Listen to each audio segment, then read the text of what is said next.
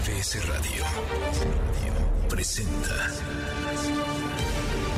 Luis Cárdenas en MBS Noticias. Muy buenos días a toda la República Mexicana. Yo soy Luis Cárdenas. Comenzamos esta transmisión en MBS Radio y MBS TV simultáneo. También hola a la forma millennial, mbsnoticias.com, en nuestras redes sociales, arroba noticias MBS. Esta es la primera emisión. Comenzamos.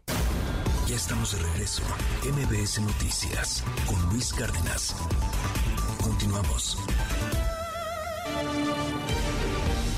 En estos momentos son las 8 de la mañana con 11 minutos. ¿Cuáles 8? Las 6 de la mañana con 11 minutos, perdóneme usted.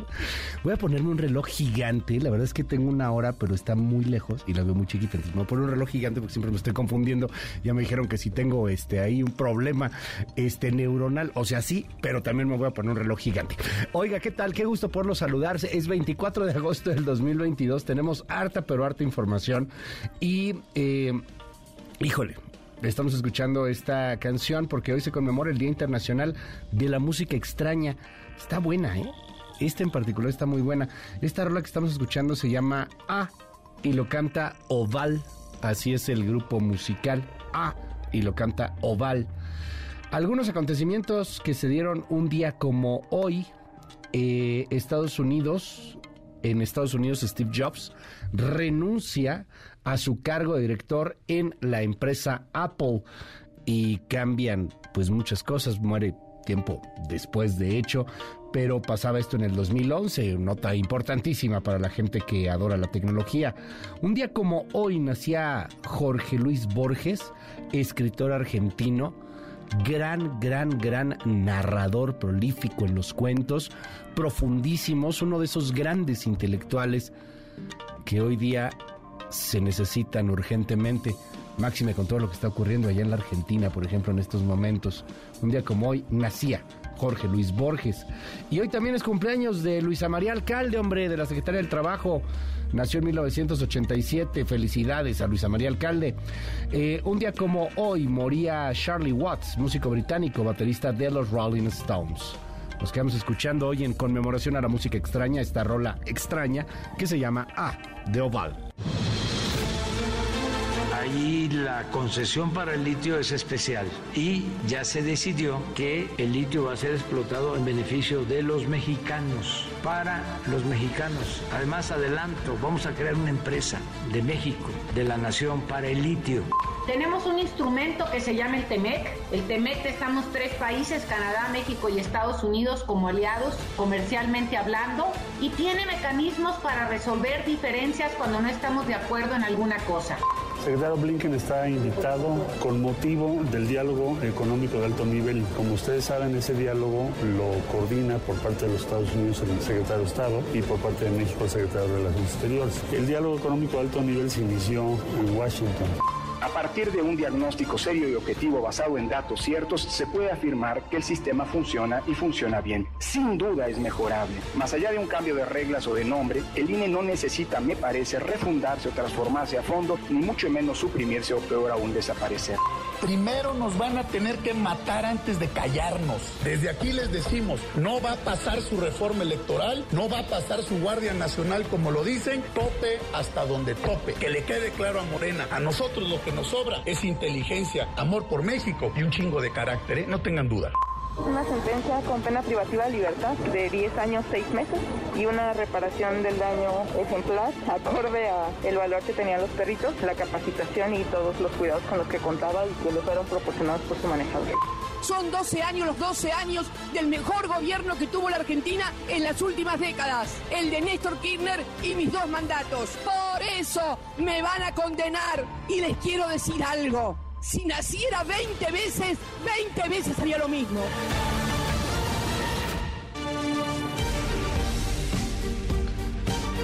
Ya es miércoles 24 de agosto del año 2022. Hay muchísima información que compartirle el día de hoy.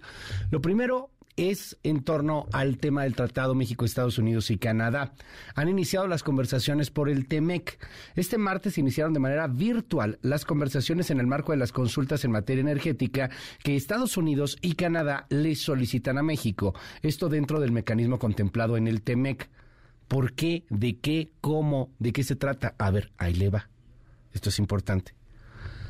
Porque Estados Unidos y Canadá están reclamándonos que jugamos mal con nuestras reglas de origen, con nuestras reglas de energía, perdón.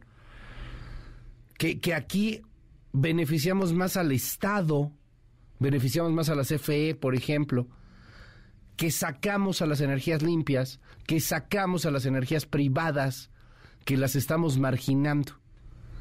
Empiezan las consultas, el diálogo, el platicar. Si no se resuelve, entramos ya a un panel de controversia en donde va a ser un pleito legal, un pleito jurídico. Por cierto, el canciller Marcelo Ebrard ha confirmado la visita del secretario de Estado Anthony Blinken. Creo que por ahí tenemos el audio, escuchemos.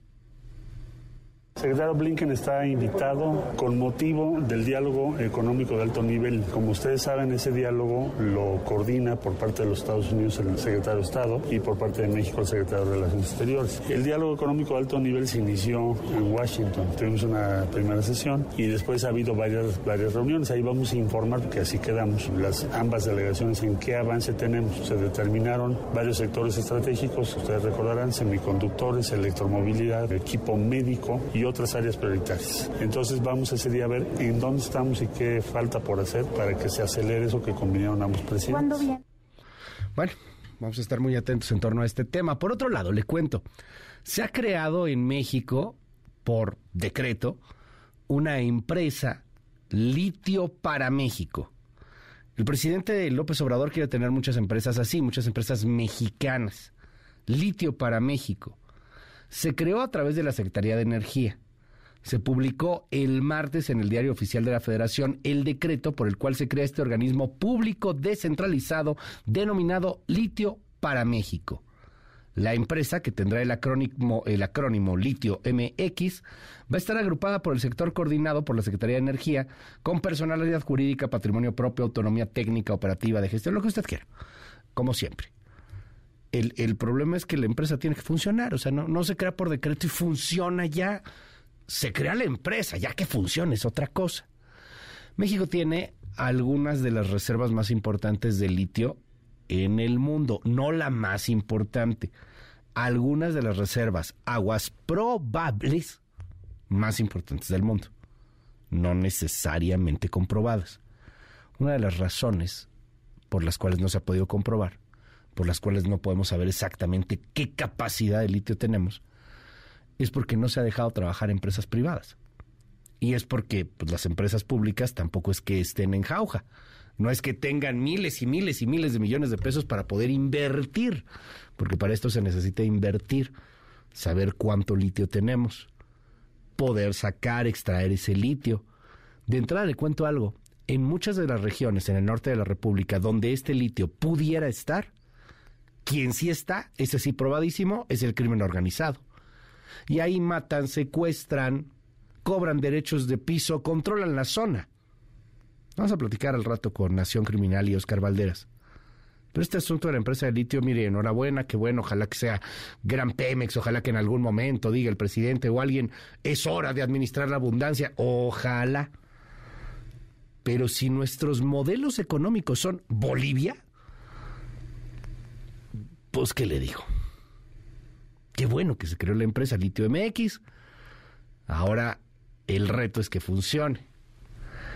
Y hablando de empresas, el procurador de el consumidor Ricardo Sheffield, pues continúa contra Aeroméxico. Ya, pero a ver, es que ya es normal, el procurador cada que hay luna llena se pelea con alguna aerolínea se peleó ya con Volaris, se peleó con Viva Aerobús. Ahorita, bueno, pues ya le tocaba Aeroméxico. Ya le toca Aeroméxico, ahora se pelea con Aeroméxico. Porque dice que Aeroméxico es de las empresas que más retrasos tienen. Aeroméxico dice, no hombre, pues si somos de los que más puntuales salimos. Y las aerolíneas, pues señalan muy tibios, porque pues obviamente donde manda capitán no gobierna aerolínea, señalan muy tibios a el aeropuerto, a los problemas, a las fallas estructurales, a los cráteres que se molestan que les digamos cráteres, bueno, a los hoyitos, a los bachecitos, a los topecillos por ahí que surgen en las pistas. Ayer Sheffield dio una entrevista en un grupo radiofónico y dijo esto. Pues ellos pueden decir misa, pero los números y los reportes los tenemos nosotros. Traen un problema muy grave, aunque no lo quieran reconocer. El año pasado tuvieron 488 quejas y este año, que todavía no termina, ya rebasaron por 10 quejas. No es un problema general. Entonces ellos traen un problema que no traen los demás y que no pueden ponerse a echarle la culpa al aeropuerto. Estamos ya estructurando un caso para Aeroméxico por este tema. Si ellos siguen en la negativa, pues ya lo veremos en los tribunales. Miente con todos los dientes, así, y se los puedo demostrar cuando quieran. Bueno, esa es nuestra clase política. Siempre presta a apoyar empresas, ayudar, a tratar de buscar soluciones. Por cierto, eh, tema interesante cuando dice es que no lo tienen otras aerolíneas. Bueno, no sé cómo le ha ido usted en los vuelos. Yo viajo por cuestiones de trabajo frecuentemente. Y, la verdad es que no ha habido una sola vez en que salga a tiempo en ninguna aerolínea. Y viajo en Aeroméxico, en Volaris, en Viva Aerobús, eh, hasta en Aeromar en alguna ocasión, o en algunas ocasiones. Creo que son de las que más puntuales salen, ¿eh? Ah, no, no es cierto, ya me acordé. Si una vez tuvimos un retraso en espantos. Bueno, yo, no sé cómo le vaya a usted con sus aerolíneas o en sus viajes, pero al menos a su servidor, en vuelos nacionales, qué desastre la que quiera. Y llama la atención que Ricardo Sheffield dice es que este problema no lo tienen las otras aerolíneas. No, sí lo tienen. Bueno, por Dios. Por Dios. ¿A poco no se ha atrasado? De menos, de menos. A mí me pasa media hora de retraso, de menos. Así que te fue súper bien. Ah, mira, nomás salimos 20 minutos tarde. Hay veces que te suben antes al avión y te tienen una hora dentro del avión o media hora o 40 minutos antes de que despegues, pero a mí en lo particular no, no me ha ido nada bien en las salidas eh, de, los aeropuertos, ¿no? Del Aeropuerto Internacional de la Ciudad de México. En la Terminal 2, que es donde opera Aeroméxico, hay más problemas. Se está cayendo, se está hundiendo esa terminal. Echemos la culpa a los aerolíneas, pues lo más fácil. Por cierto, no están haciendo nada para recuperar la categoría 1 y quien está haciendo su agosto, pues son los gringos, son las aerolíneas de bajo coste gringas, que ellos sí pueden eh, abrir nuevas rutas, los que no podemos abrir nuevas rutas somos nosotros. Los, o sea, las aerolíneas mexicanas, y pues están aprovechando de este tema también algunas aerolíneas norteamericanas de bajísimo costo. Oiga, eh, vámonos con temas de política. Alejandro Moreno fue abandonado, pobrecito. Tendremos violines por ahí. Lo dejaron solo. Ay, pobrecito. Debe de estar llorando en su McLaren. McLaren. Tiene buen gusto, ¿eh? Pero carísimo. Y carísimo, pues de dinero que se roban. A ver, ahí va el fondo. Ay, qué bonito. No, bueno, a ver, a, ver, lo dejo con este fondo.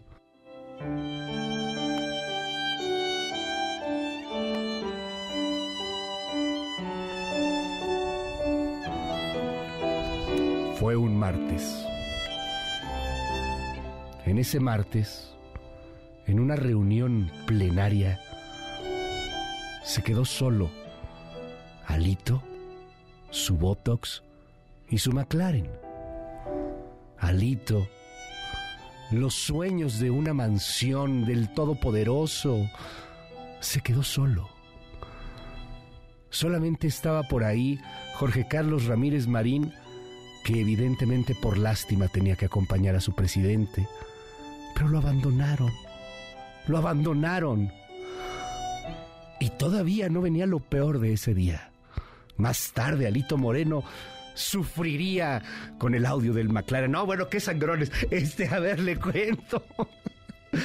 Ahí le va. Oiga, no, le hicieron el feo a Alejandro Moreno. Solamente ocho de los trece senadores asistieron a la reunión plenaria. Eh, ¿En dónde fue? En Yucatán, si no me equivoco, a ver si ahorita tenemos por ahí el dato. Este fue, fue en otro estado de la República Mexicana. Este, no es que ahorita se me, se me barrió por andar poniendo la música, se nos barrió el dato. Bueno, nada más asistieron ocho de los trece senadores del el PRI. ¿Quién no fue el coordinador Miguel Ángel Osorio Chong? Tampoco fue Claudia Ruiz Massieu. A través de un pronunciamiento en donde En Mérida, sí, en Yucatán estábamos bien, entonces fue en Yucatán, fue en Mérida. Eh, a través de un pronunciamiento, exlegisladores del PRI pidieron la renovación anticipada del Comité Ejecutivo Nacional. Y Alito dice, no, no. ¿Por qué no corren Alito Moreno? En primera, porque son tibios hasta más no poder en el PRI. Esa es la realidad. ¿Por qué no corren Alito Moreno? Pues son muy tibios. Porque en el PRI pues no pueden hacer más allá de sus pronunciamientos y, bueno, a esto que fue dejarlo solito, ¿no? Ahí en la plenaria. está bien, pero más allá no pueden hacer. La otra es porque Alito Moreno tiene en propiedad prácticamente los comités estatales. Y él controla a los peleles, títeres, presidentes estatales de su partido. Su partido es suyo. No lo pueden correr porque compró a todos los que lo podrían correr, para que lo podamos entender de otra manera. Y además, pues no es menor, es una la nota la que se mete el Partido Revolucionario Internacional, el Partido Revolucionario Institucional todos los años. Aunque sea partido chiquito, sigue teniendo una gran cantidad de prerrogativas. Así que bueno, pues lana hay, se nota que lana hay. La bancada del PRI en la Cámara de Diputados anunció que analiza solicitar la inhabilitación como funcionario del fiscal de Campeche, Renato Sales. Renato Sales, después de tener un ataque de risa, pues no dijo nada. No, no van a poder hacer nada. Perdón, no, hay forma.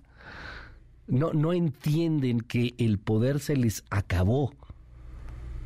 Y lo más probable es que lo van a empezar a entender muy, muy, muy por las malas, o sea, con la pérdida de más y más y más territorios electorales. Sin embargo, ayer, la gobernadora de Campeche, pues sacó otro audio. Y ahora es Alejandro Moreno con un McLaren. Escuche. ¿Qué pasó, Pauluco? ¿Qué pasó, hijito? ¿Me prestan la llave, Eduardo? Mira la raya. Es de, de carbono, ¿no? Sí, güey. No, está hasta el culo, equipo. Hasta el culo. Lo malo es que no hace mucho ruido. No, no es lo mejor. ¿Eh? A mí me encanta eso. No hace nada de ruido, es muy silencioso. Está chingón. Este lo jalas así normal. ¿Sí? No, es una m... Sí, es como son los McLaren. No, no, no, ve. Yo había tenido un 650, que era el anterior a este. ¿Y ahí para qué es? Estos son los controles para el tipo de manejo que quieras. Ah, ok, es un juguetote. No, no, no, no, no mames. Está cabroncísimo. Pues es un juguetote de 19 millones de pesos porque hablan de dos automóviles. Concretan la, compra de un de unos vehículos McLaren, de hecho. 19 millones de pesos. No, pues un juguete, un millón de dólares, hombre. Pues me sobra un millón de dólares. Me hicieron descuento ahí en un par de operaciones. Este, pues entonces nos compramos unos McLaren, ¿no? Al final de cuentas, pues la lana no es suya. A ver, mire, aquí le tengo, eh, ahorita le, le, doy el dato de lo que nos cuestan los partidos políticos, caray. Y nos cuestan para eso, ¿eh? Bolsas de los partidos políticos 2023, aquí lo tengo, déjeme nada más lo abro. Además para que nos demos un quemón. ¿Sabe cuánto le vamos a dar al PRI este año? Lana de usted, lana mía. ¿Sabe cuánto?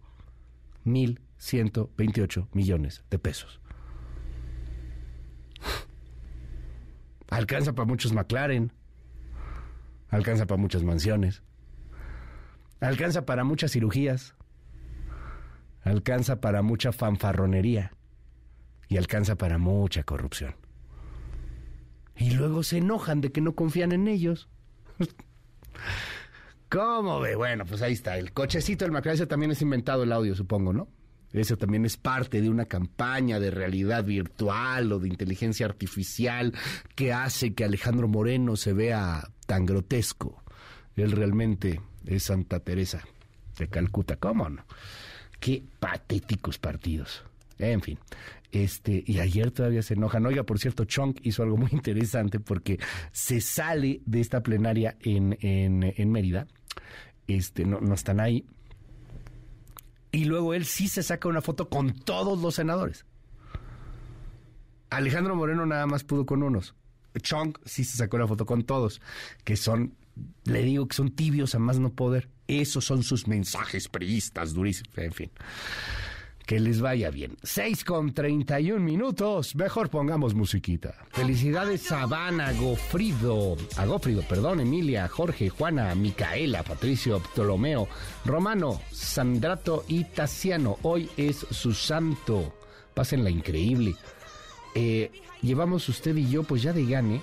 Estamos en el día número 236 del año y eh, nos quedan 129 días nada más para que se acabe. Ya andan vendiendo pan de muerto. Ya, bueno, desde hace mucho tiempo en algunas tiendas venden todo el año pan de muerto, pero ya están vendiendo el pan de muerto ahora sí tradicional de la época, o sea, el, el, el que ya, ya, ya noviembre está a la vuelta de la esquina, obviamente 16 de septiembre es en 15 días más. Ya, parece que estamos próximos a la Navidad, a las fiestas decembrinas, como que este año ya se nos fue como agua. Todavía falta, pero 129 días nada más. Vamos de gane. 6 con 33, pásela increíble este día. Sonría, abrace, ámese mucho. Y lo dejo con Nayeli Loza y el clima. Nayeli, ¿cómo va a estar? Buen día. Clima. MBS Noticias.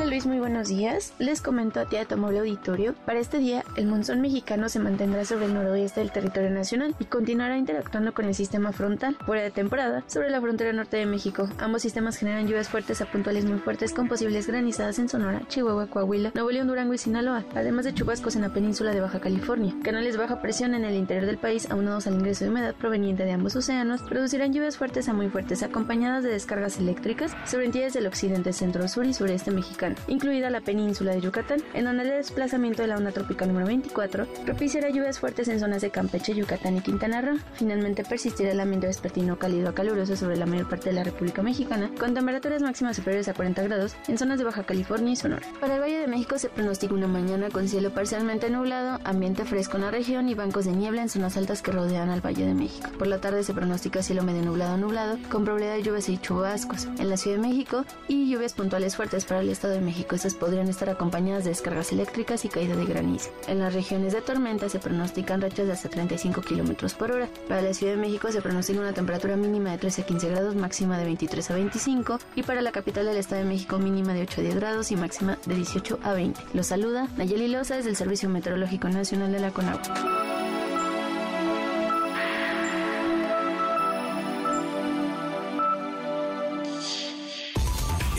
Noticias con Luis Cárdenas. Indicadores financieros.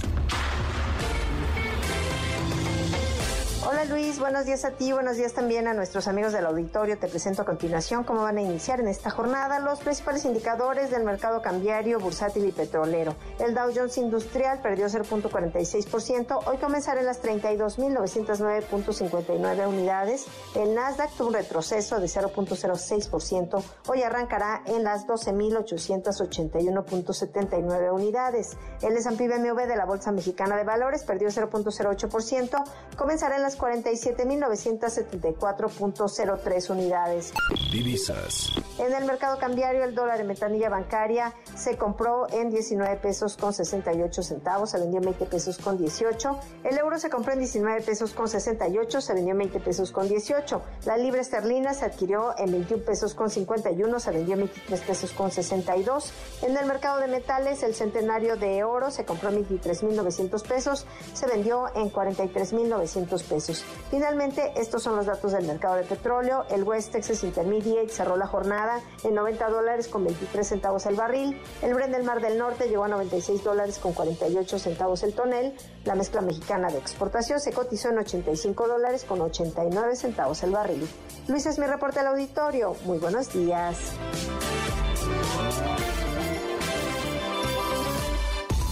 MBS Noticias con Luis Cárdenas. Primeras planas. El Universal.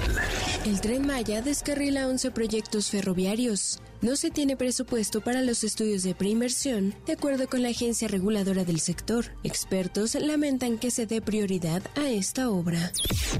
Milenio.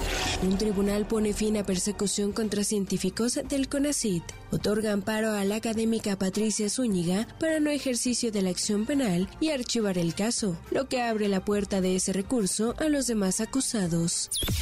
Reforma. Perfila Corte acotar la prisión preventiva. Sugieren no aplicar artículo 19 de la Constitución. Obligarán a Fiscalía a otorgar pruebas y jueces analizarán caso por caso. Excelsior. Nace Litio MX. Estado regirá la producción. El organismo público estará dentro del sector coordinado por la Secretaría de Energía. Dirigirá la exploración, explotación y aprovechamiento del mineral. Animal político. Violencia homicida en Guanajuato atenta contra niñez y adolescencia. La jornada. López Obrador crea por decreto la empresa Litio MX. La firma se encargará de explotar el petróleo del futuro, encabezará la CENER el manejo del organismo descentralizado. El financiero. Arrancan consultas del TEMEC con dudas. Expertos. Resultado favorable, sujeto a la voluntad de México y Estados Unidos. El economista. CEPAL eleva a 1.9% su pronóstico del PIB en México para el cierre del 2022. Remesas han sido un factor fundamental para la mejoría. Reporte Índigo. Nuevo giro al sistema educativo. Por tercer sexenio consecutivo, el gobierno en turno busca reformar la educación mexicana desde sus bases, realidad que ha impedido mejorar el nivel de los estudiantes. El problema podría agravarse con el nuevo modelo, el cual es considerado por especialistas como improvisado y contrario a los implementados en países desarrollados. El Sol de México. Ya hay acuerdo con el SAT, asegura Interjet. Prevé reanudar vuelos antes de diciembre. Carlos del Valle dice a El Sol de México que solo falta firmar los plazos para pagar adeudos. La prensa. Más agua. El gobierno de la Ciudad de México invertirá más de 4 mil millones de pesos en el proyecto Lago Tláhuac Jico para llevar agua al suroriente del Valle de México. La crónica. Con las reglas actuales, resultados electorales legales y legítimos. Córdoba a diputados. Una reforma impuesta por una mayoría abriría problemas donde no los tenemos. Elecciones con alternancia que no derivan en conflictos sociales han generado estabilidad, señala. MBS Noticias. Con Luis Cárdenas. Estados.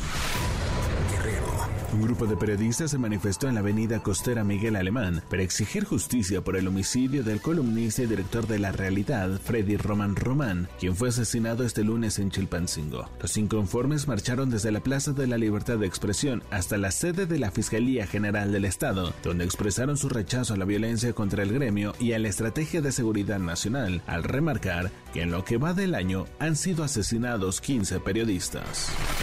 Aguascalientes. Elementos de la Secretaría de Seguridad Pública del municipio de Jesús María rescató a un grupo de 72 migrantes, entre ellos 13 menores de diversas nacionalidades. El operativo se llevó a cabo en una bodega localizada en el fraccionamiento Chicahuales, donde una mujer identificada como Sandra Daniela N mantenía encerrados a los extranjeros. La detenida quedó a disposición de la Fiscalía General de la República para definir su situación jurídica.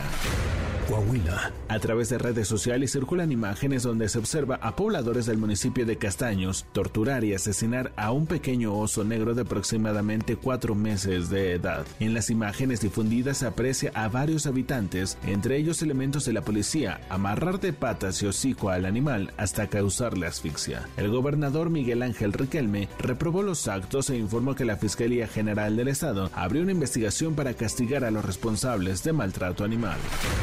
Guanajuato. Policías municipales aseguraron varias bolsas y paquetes que contenían alrededor de 90 kilos de marihuana que fueron abandonados en la vía pública junto a un poste en la colonia La Florida de la ciudad de León. Las autoridades fueron alertadas por vecinos de la calle Rincón de la Florida sobre el hallazgo de los bultos que contenían hierba verde seca, las cuales fueron trasladados a las instalaciones de la Fiscalía General del Estado. La playa Balandra fue cerrada al público hasta nuevo aviso luego de que el pasado 21 de agosto un yate se incendió y derramó combustible en la zona, hecho por el cual tuvieron que ser rescatadas las 12 personas que viajaban en la embarcación. La Comisión Nacional de Áreas Naturales Protegidas informó que la medida fue tomada para proteger la salud de los usuarios y desarrollar trabajos de restauración. Autoridades federales y estatales llevan a cabo trabajos de limpieza de este centro turístico. MBS Noticias con Luis Cárdenas. Titulares del mundo. York Times, Estados Unidos. En Ucrania, una planta nuclear tomada como rehén. Washington Post, Estados Unidos. Nadler derrota a Maloney en Nueva York, mientras que Christ avanza para enfrentarse a DeSantis en Florida. El país, España. El ministro del Interior de Colombia admite que falta dinero para proteger la vida de tanta gente amenazada. Le Monde, Francia. Cómo el gas de Total Energies alimenta los aviones de combate rusos en Ucrania.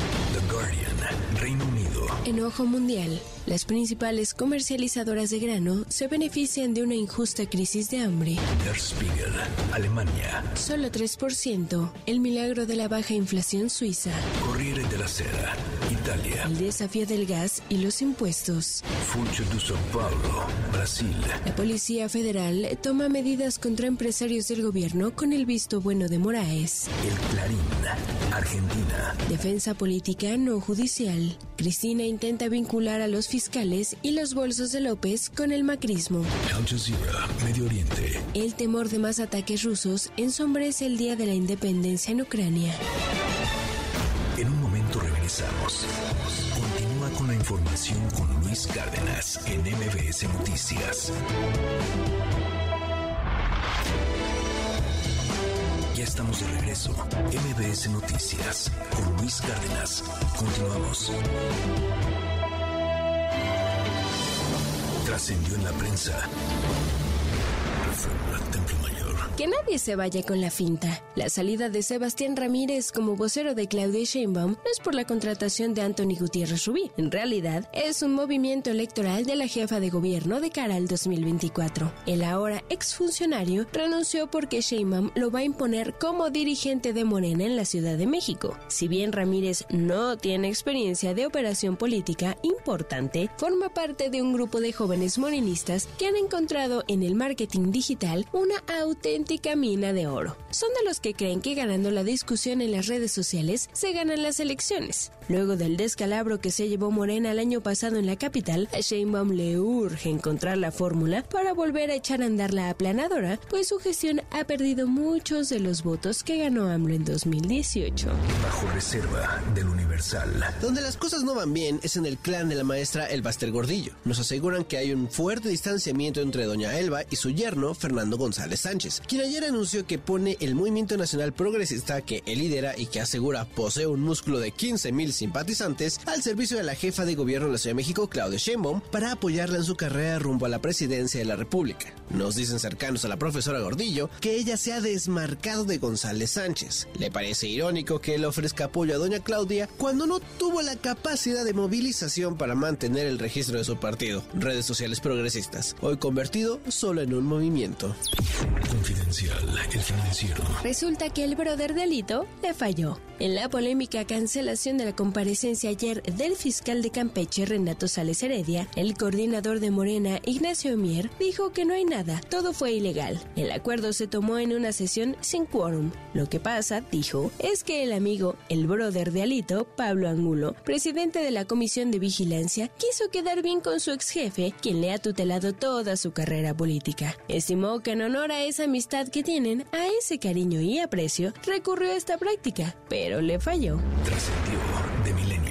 Que como continúa el jaloneo en la bancada morenista en el Senado para elegir al nuevo presidente de la mesa directiva, Alejandro Armenta está valorando en aras de la unidad la posibilidad de no postularse y de hecho llamó la atención que el monrealista asistió al informe de actividades de su contrincante en esta competencia, José Narro Céspedes, mientras que el líder de la bancada, Ricardo Monreal, insiste en que ha sido una negociación complicada tanto con la mayoría como con el llamado bloque de contención.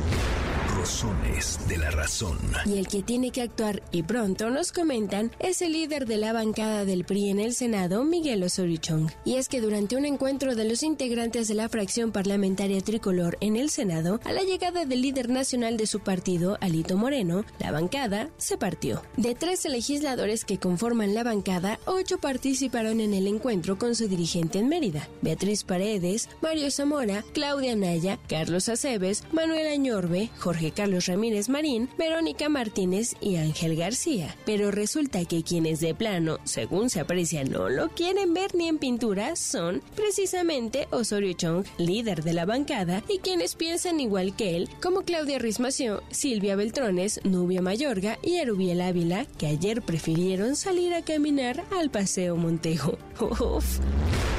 Pepe Grillo de Crónica. Un grupo pequeño pero entusiasta de políticos tabasqueños se reunió para tomarse una foto y declarar con el grito Es Claudia que están formados en la ventanilla de la jefa de gobierno de la Ciudad de México para el 2024. Lo que más llamó la atención fue que en el grupo estaba José Ramiro López Obrador, hermano del presidente. Pepín sonrió y se fue. Muchos pensaron que el asunto no pasaría de ahí, pero no. Dos funcionarios del actual gobierno de Tabasco que fueron a la reunión, Sheila Cadena, secretaria de Desarrollo Energético, y Francisco Sánchez, de regulación de la tenencia de la tierra fueron removidos de sus cargos. Les cayó la guillotina accionada por el gobernador Merino Campos, que, según se ve, no quiere que ninguno de los suyos se salte la tranca porque en Tabasco la única corcholata con permiso de promoción es Adán Augusto López. ¿Faltaba más?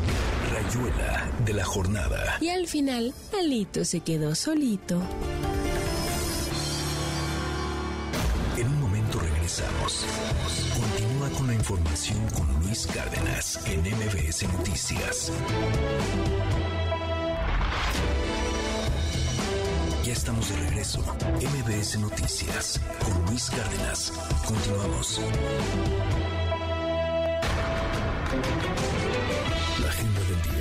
A las 7 de la mañana, el presidente Andrés Manuel López Obrador encabezará una conferencia de prensa. A las 8.45 de la mañana, el presidente de la Asociación de Bancos de México, Daniel Becker, inaugurará el primer Congreso de Educación Financiera 2022, Toma el control de tus finanzas. A las 11 de la mañana, la jefa de gobierno de la Ciudad de México, Claudia Sheinbaum, encabezará el informe de resultados de la alerta por violencia contra las mujeres. A las 11.30 de la mañana, la secretaria de Economía, Tatiana Cloutier, presidirá el evento virtual Iniciativa a favor de la inclusión de adolescentes y jóvenes mexicanas a STM.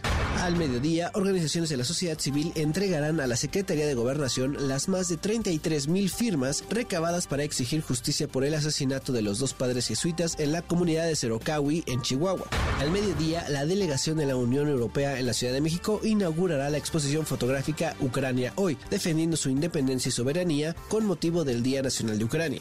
A las 17 horas darán inicio los trabajos de la tercera reunión plenaria de diputadas y diputados federales del Partido de Acción Nacional. A las 17 horas, el Tribunal Electoral del Poder Judicial de la Federación y la Asociación Civil Herencia y Memoria Presidencial continuarán con las mesas de diálogo sobre la semiótica presidencial siglos XIX, XX y XXI. A las 19 horas se llevará a cabo una manifestación a las afueras de la Fiscalía General de la República para exigir justicia por el asesinato del periodista Freddy Román. El Consejo de Seguridad de la ONU se reunirá para discutir la situación de la guerra en Ucrania. También, Ucrania celebrará el Día de la Independencia a seis meses del inicio de la invasión rusa. En Ginebra, la embajadora de Ucrania ante la ONU, Yevgenia Filipenko, ofrecerá una rueda de prensa al cumplirse seis meses de la agresión rusa contra su país. En Bogotá, el presidente del gobierno español, Pedro Sánchez, se reunirá con el presidente colombiano Gustavo Petro y participará en un encuentro empresarial. Y Angola celebrará elecciones generales en las que el presidente del país, Joao Lourenço, buscará un segundo mandato. MBS Noticias con Luis Cárdenas. Continuamos.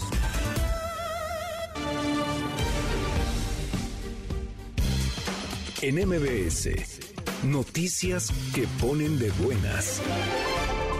El secretario de Turismo Miguel Torruco Márquez tomó protesta a la nueva mesa directiva de la Red Nacional de Alcaldes de Pueblos Mágicos. Acompañado del gobernador de Oaxaca, Alejandro Murat, Miguel Torruco indicó que estos concentran 4.675 establecimientos de hospedaje con 110.697 cuartos, representando 13% de la oferta del país. Aseguró que los 132 pueblos mágicos son pieza clave para detonar la actividad turística, así como la economía local, estatal, regional y nacional.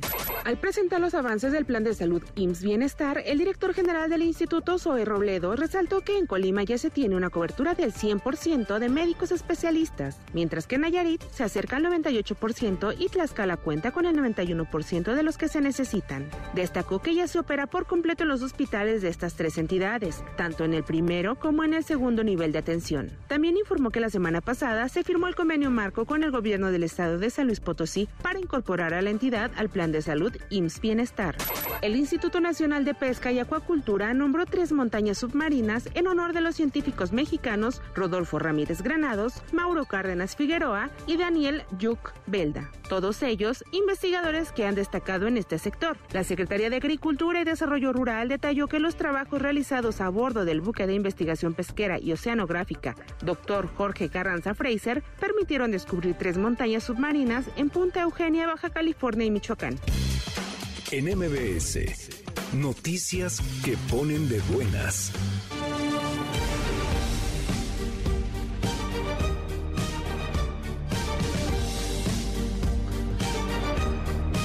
Muy, pero muy buenos días a toditita la República Mexicana. ¿Cómo está? Oiga, ya son las 7 con 6 minutos. Me da un gran placer poderlo saludar. En esta mañana, ya es miércoles 24 de agosto del año 2022. Tenemos harta, pero harta información, así como confeti para aventar para arriba. A ver, le cuento rápidamente. Han iniciado ya las conversaciones en materia energética por el Tratado México, Estados Unidos y Canadá, luego de que Canadá y Estados Unidos llaman a consultas, exigen explicaciones y llegar a un acuerdo por lo que consideran es una marginación de inversiones privadas, de inversiones de energía limpia aquí en nuestro país. En otros temas, le cuento, los periodistas le hicieron un feo a Alejandro Moreno, lo dejaron solo. Ahorita vamos a platicar sobre el tema. Solo es un decir, se quedó con ocho legisladores, pero los demás empezó a hablar Moreno y se salieron de su plenaria allá en Yucatán. Por cierto, Miguel Ángel Osorio Chong logra una fotografía con todos los senadores en un mensaje de esos mensajes raros políticos que manda la vieja guardia a Alejandro Moreno en torno a su renuncia. No va a renunciar, él es el dueño del partido. Platicamos más tarde. Nace la empresa Litio para México. Es una empresa que tendrá la obligación, el propósito de buscar, extraer, comercializar el litio. Qué bonito que nació la empresa. La pregunta es, ¿tenemos dinero suficiente? ¿Tenemos capital para invertir? ¿O deberíamos de abrirnos al sector privado? Y bueno, ya le platicaré más adelante el tema de los animalitos. Torturaron a uno sesno en Coahuila. Sí. Ojalá que se pudran. Perdón. Ay, ay, pobrecito. Al rato hablamos de ese tema. Y, y bueno, la buena noticia, justicia, por primera vez, y esto sucede en Querétaro, en contra de agresiones a animales, concretamente a perritos, que fueron pues brutalmente asesinados con una salchicha envenenada. Uno de ellos era un perrito que era prestado a servicios de emergencia porque tenía capacitaciones, entrenamientos internacionales. Mataron al perrito encontraron al asesino y bueno, pues le han dado una sentencia ejemplar. De todo eso y mucho más vamos a platicar el día de hoy, pero antes, ¿qué hubo? Tele 6.4, tele abierta en varios estados de la República. Hola también a la forma millennial, mbsnoticias.com, Twitter Radio, Simple Radio, Daily Motion, Facebook Live y todas esas cosas. Tres apps que usted tiene que tener sí o sí en su teléfono celular. La app de MBS Noticias para que esté usted enterado de todo, absolutamente todo lo que ocurre en México y en el mundo en tiempo real. Hola también a toda la forma en MBS TV, para que vea la tele sin que le cueste un peso, perdón. Y la tercera app es totalmente opcional. La tercera app puede ser Apple TV o Spotify o la que usted quiera. Hola también a toda la radio. Estamos en Exa, en la mejor, en FM Globo, bañando el territorio entero. Yo me llamo Luis Cárdenas y se lo digo todos los días. Neta, neta, neta, con el corazón en la mano. Es un privilegio, es un gustazo estar un ratito con usted cada mañana. Gracias por esta increíble oportunidad. Las 7 con 9 minutos.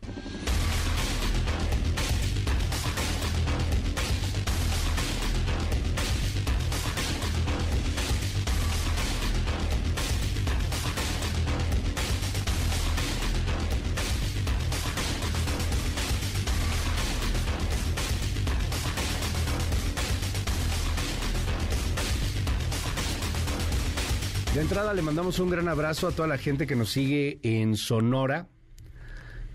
Muy complicada la situación después de las inundaciones, de las torrenciales lluvias.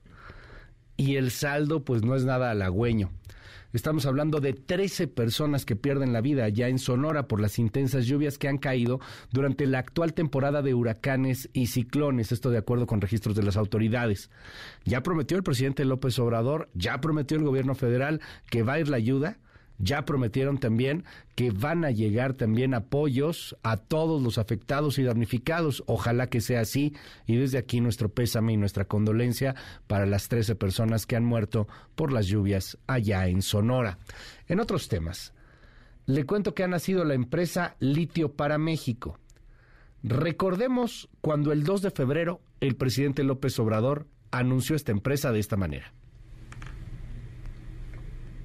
Ahí la concesión para el litio es especial y ya se decidió que el litio va a ser explotado en beneficio de los mexicanos, para los mexicanos. Además, adelanto, vamos a crear una empresa de México, de la nación, para el litio. Bueno, pues esta empresa ya es una realidad. El Gobierno de México, a través de la Secretaría de Energía, publicó el martes en el Diario Oficial de la Federación el decreto por el que se crea el organismo público descentralizado denominado Litio para México. El documento establece que la empresa, con el acrónimo Litio MX, va a estar agrupada en el sector coordinado por la Secretaría de Energía con personalidad jurídica, patrimonio y eh, pues, decisiones operativas propias, en teoría. El grave problema es saber si van a entrar empresas a poder invertir y sobre todo si en esta zona en donde probablemente está el litio va a haber Estado de Derecho. Porque algo que no hay en este país es el Estado de Derecho. Y le cuento, en esta zona donde probablemente esté el litio, porque tampoco es que estemos tan seguros, o sea, sí hay, pero no sabemos cuánto, por ahí empieza una narrativa mm, política, económica, pro 4T, hablando sobre que México es el que más litio tiene, pues, no lo sabemos, tal vez sí, tal vez no, ojalá veamos. Pero en esta zona donde hay litio, no podemos entrar en algunos lugares por el crimen organizado, por las mafias que azotan la región. Porque ahí se cobra derecho de piso o ahí llegan a esconder cuerpos, porque ya sabe, este país es un territorio de fosas clandestinas. E, ese es uno de los principales problemas, ¿eh? De las grandes broncas por las que empresas no han querido entrar a invertir en los asuntos de litio. Entonces, bueno, ojalá suerte, ojalá que sea una maravilla esta empresa Litio MX, pero mientras no haya Estado de Derecho, poco vamos a poder hacer. No hay Estado de Derecho en este país en nada.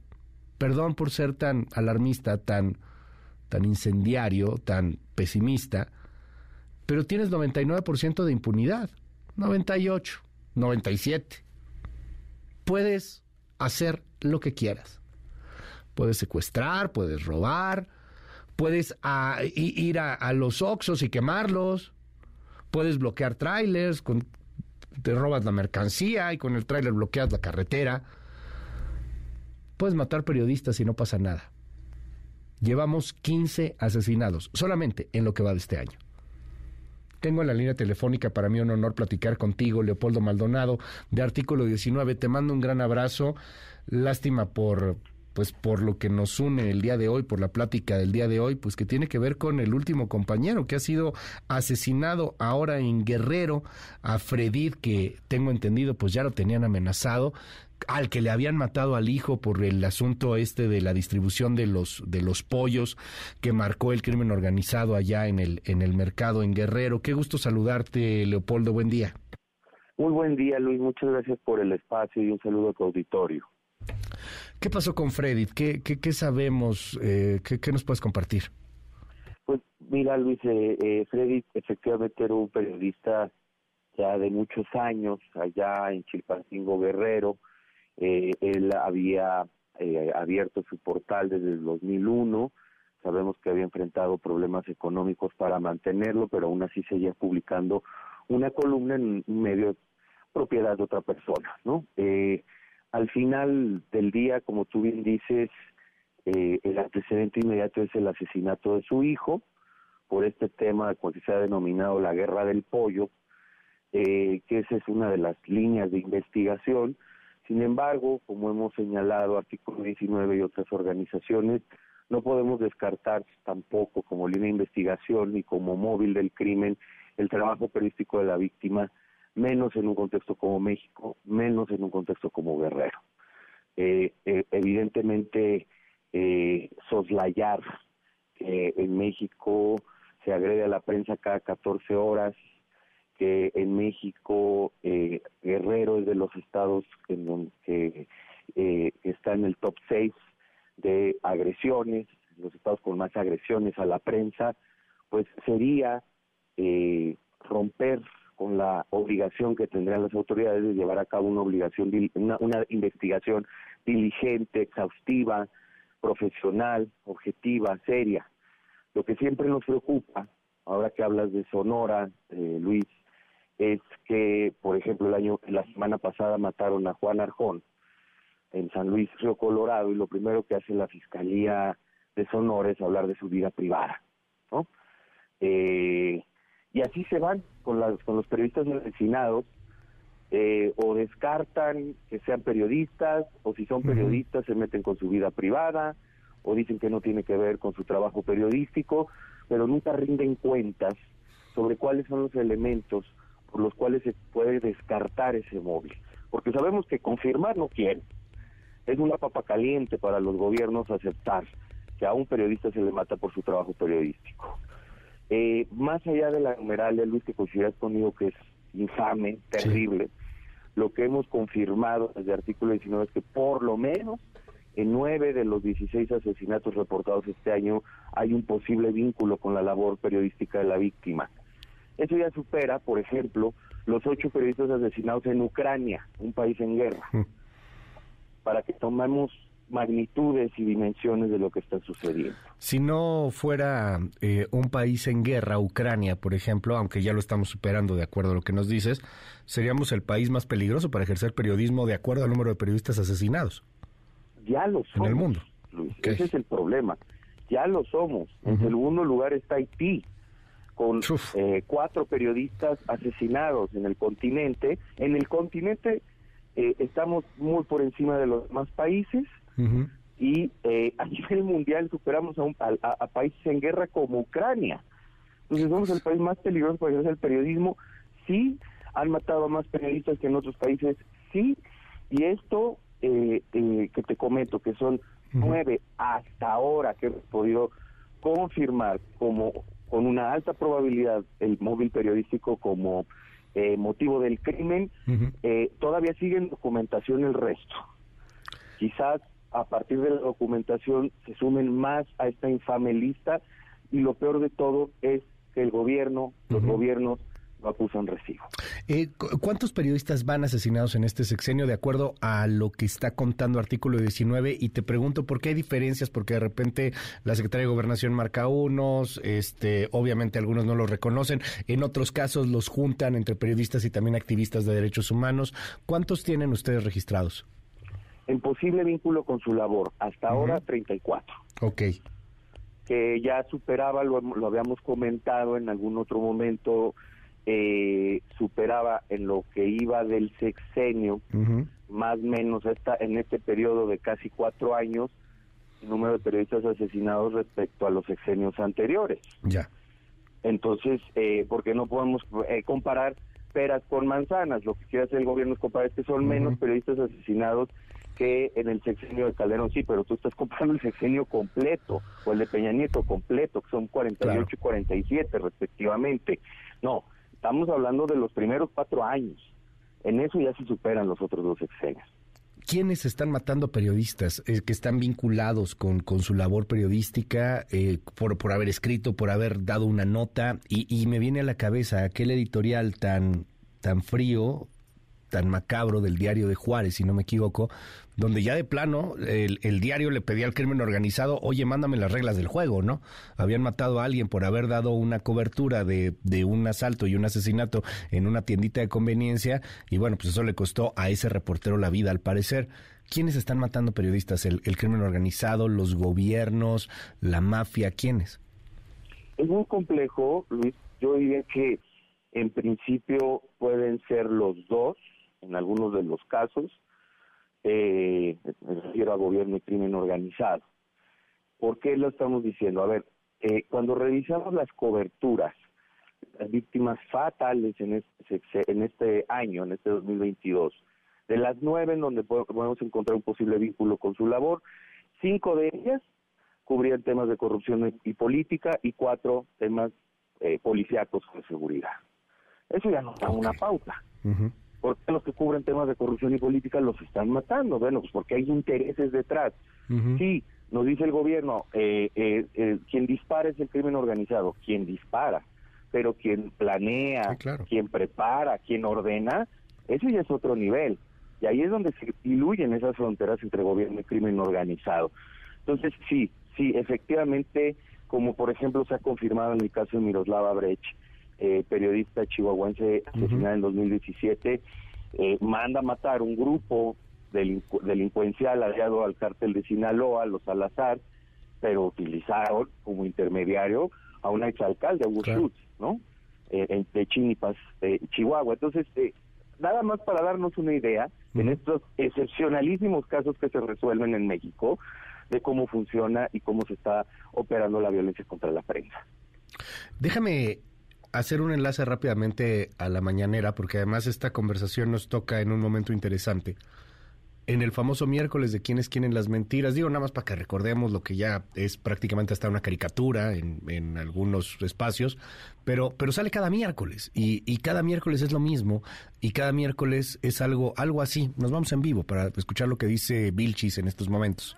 Circuló no solamente en medios de comunicación, sino en redes sociales, es falsa. Al respecto, el Servicio de Administración Tributaria informó que no cobra impuestos por depósitos en efectivo realizados en instituciones bancarias. Es pertinente aclarar que todos aquellos depósitos que se realizan para gastos de padres a hijos o viceversa, pagos por catálogo como es falso, es falso, es falso, no es cierto, es falso, es falso, no, no, no es falso, pero se exagera, ¿Este ataque a la prensa influye en la muerte de periodistas y en los asesinatos a periodistas?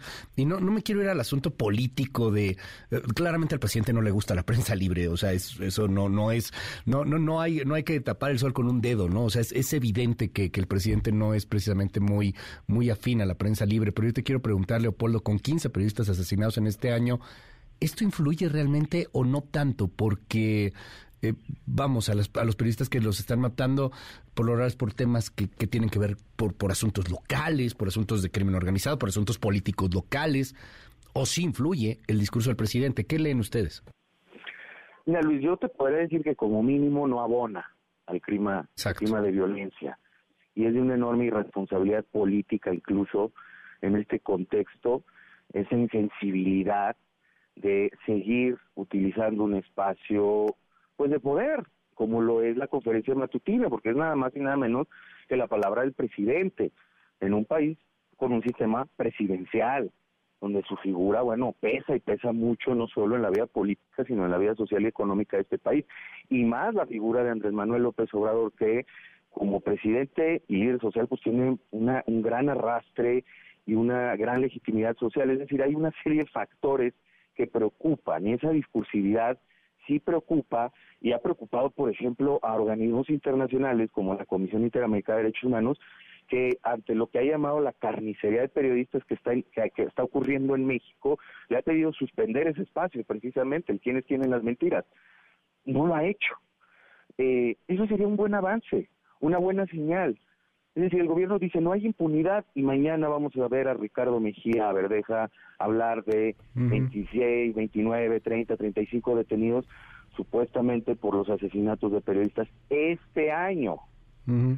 ¿No? Y sin tener mucha claridad en detenidos, bajo qué calidad, eh, luego mezclan ahí vinculados a procesos, es decir, ahí, ahí hay serias deficiencias en la información que se presenta, pero se presenta algo, ¿no? Pero hay que recordar que en este sexenio han matado más periodistas y en lo que va el siglo XXI también. Y esos, y esos, y esos casos quedan en la impunidad. El tema de la comunicación política del presidente es que podría ser distinta en un contexto como este, podría salir a reconocer, a empujar cambios, a decir que la prensa es importante en democracia, pero vemos la actitud totalmente contraria. Y no lo decimos nosotros, artículo 19, Luis, lo dice la misma Comisión Interamericana de Derechos Humanos, le ha recomendado como un primer buen paso para abordar esta crisis de letalidad en contra de la prensa que eh, cambie su discurso. No lo ha hecho y entonces vemos que el problema no les genera urgencia ni apremio. Eh, hay algo que, me, llama mucho, el, tema de que los periodistas no tenemos ningún fuero y, y, obviamente que, que estamos como, como cualquier ciudadano, o sea, expensas de lo que suceda con, con la seguridad y nuestro trabajo es de alto riesgo. Pero esta narrativa, Leopoldo, de pues lo mataron, pero pues no era periodista, ¿no? Pues lo mataron, pero este es que traía una bronca de crimen pasional.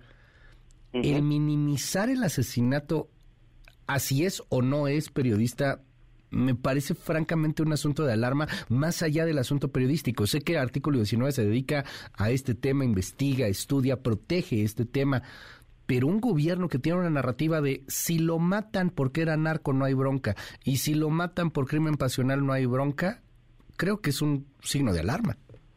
Es un signo de alarma, Luis, yo creo que es una manera, fíjate, tanto que criticaban al, eh, al gobierno de Calderón, que fue donde precisamente inició este discurso de los daños colaterales o se matan entre ellos, y ahora lo están replicando eh, con todas las víctimas, ¿eh? Si hay un feminicidio es porque, pues bueno, la muchachita en algo andaba, ¿no? eh, o porque sale de noche, o se le busca estigmatizar por todos los medios posibles. Los mismos periodistas, los mismos defensores, lo mismo cualquier víctima de este país. Efectivamente, lo que está mostrando eh, la narrativa en torno a, a, los asesinatos de periodistas es una narrativa de las autoridades revictimizante y me atrevería a decir que criminalizante de las víctimas. que prácticamente terminan justificando el crimen. Era lo que te comentaba hace un momento. A Juan Arjón le sacan toda la lista de cosas y que si estuvo el, el, periodista asesinado la semana pasada eh, en San Luis Río Colorado, que si consumía tal cosa, que si hizo tal otra. Y entonces, claro, empiezan a generar todo a un halo, pues de que esto es una mala persona, ¿no? Prácticamente se lo merecía en su narrativa.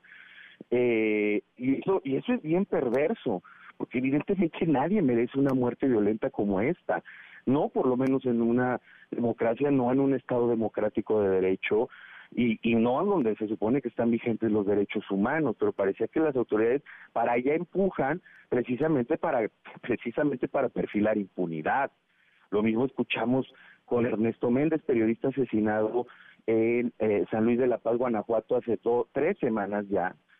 Eh, el gobernador Diego Sinoé diciendo eh, este muchacho estaba tomando un depósito de cerveza fuera de horario, ¿no?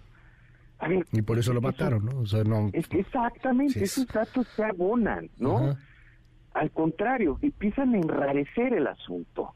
Entonces, yo coincido plenamente contigo, es bien peligrosa esa narrativa. Yo creo que no vamos a superar esta crisis de violencia mientras las autoridades estigmaticen y justifiquen los crímenes. Aún no ha pasado, no sé si va a pasar, eh, y yo espero que no, espero equivocarme, espero espero que no, eh, más allá de toda la violencia, estamos hablando que somos el país más peligroso para ejercer el periodismo. Me vino a la mente esta campaña de Donald Trump en los Estados Unidos en plenas elecciones, con sus seguidores a ultranza, digo, un, Donald Trump que, casi termina por este, liderar la toma del Capitolio el 6 de enero de 2021. Pero me acuerdo de estas convenciones, convenciones republicanas o, sus mítines, Donald Trump señalando a la prensa y diciendo fake news, fake news, y entonces todos seguimos fake news, fake news. Y, y esta polarización que hoy vivimos en los Estados Unidos y en muchos otros países, en donde ya es la sociedad civil la que se va contra la prensa. Hoy claramente es un asunto muy peligroso, muy preocupante. Lo que estamos viendo es, es lacerante, es doloroso. Pero no sé si ya va a suceder en algún punto que la sociedad civil o una parte de sociedad civil empiece a agredir a la prensa. Y, y no quiero ser exagerado, tengo aquí abierto el WhatsApp, por ejemplo, Leopoldo. y eres un maldito chayotero, este, por ejemplo, me dicen aquí en el, en el WhatsApp, eh, o, muchos más, o sea, y eso no, no afecta, pues uno se dedica a estas cosas. Eh, se entiende que es un asunto político, pero no sé si en algún momento esto puede trascender a un asunto de violencia desde la sociedad pues, civil, por algo político. Es muy preocupante. Nosotros hemos dicho que justo también esta narrativa desde el poder incentiva ese tipo de, agresiones, incluso en, en, redes sociales, que escalan incluso amenazas, ¿no? Eh, y, todos con un discurso muy parecido, chayotero, fifí, conservador, ¿no? Eh, es, es, impresionante cómo cuando el presidente señala a alguien en la conferencia matutina, inmediatamente la maquinaria se activa en las redes sociales y, y, es, y es todo el día, todo el día uh trending topic esa persona, ¿no? Cuando habla mal de la prensa es prensa sicaria, prensa vendida, eh, y, y el ataque es avasallante. Eh, te, te, cuento, eh, eh, Luis, una colega nuestra de la Oficina Internacional de Artículo 19, experta en temas de protección, eh, por ahí de noviembre del 2019 se le ocurrió preguntarle al presidente si se comprometía a dejar de estigmatizar a la prensa, a Silvia Chocarro, así le fue. Salió asustada del país, pero además la gente la reconocía en la calle.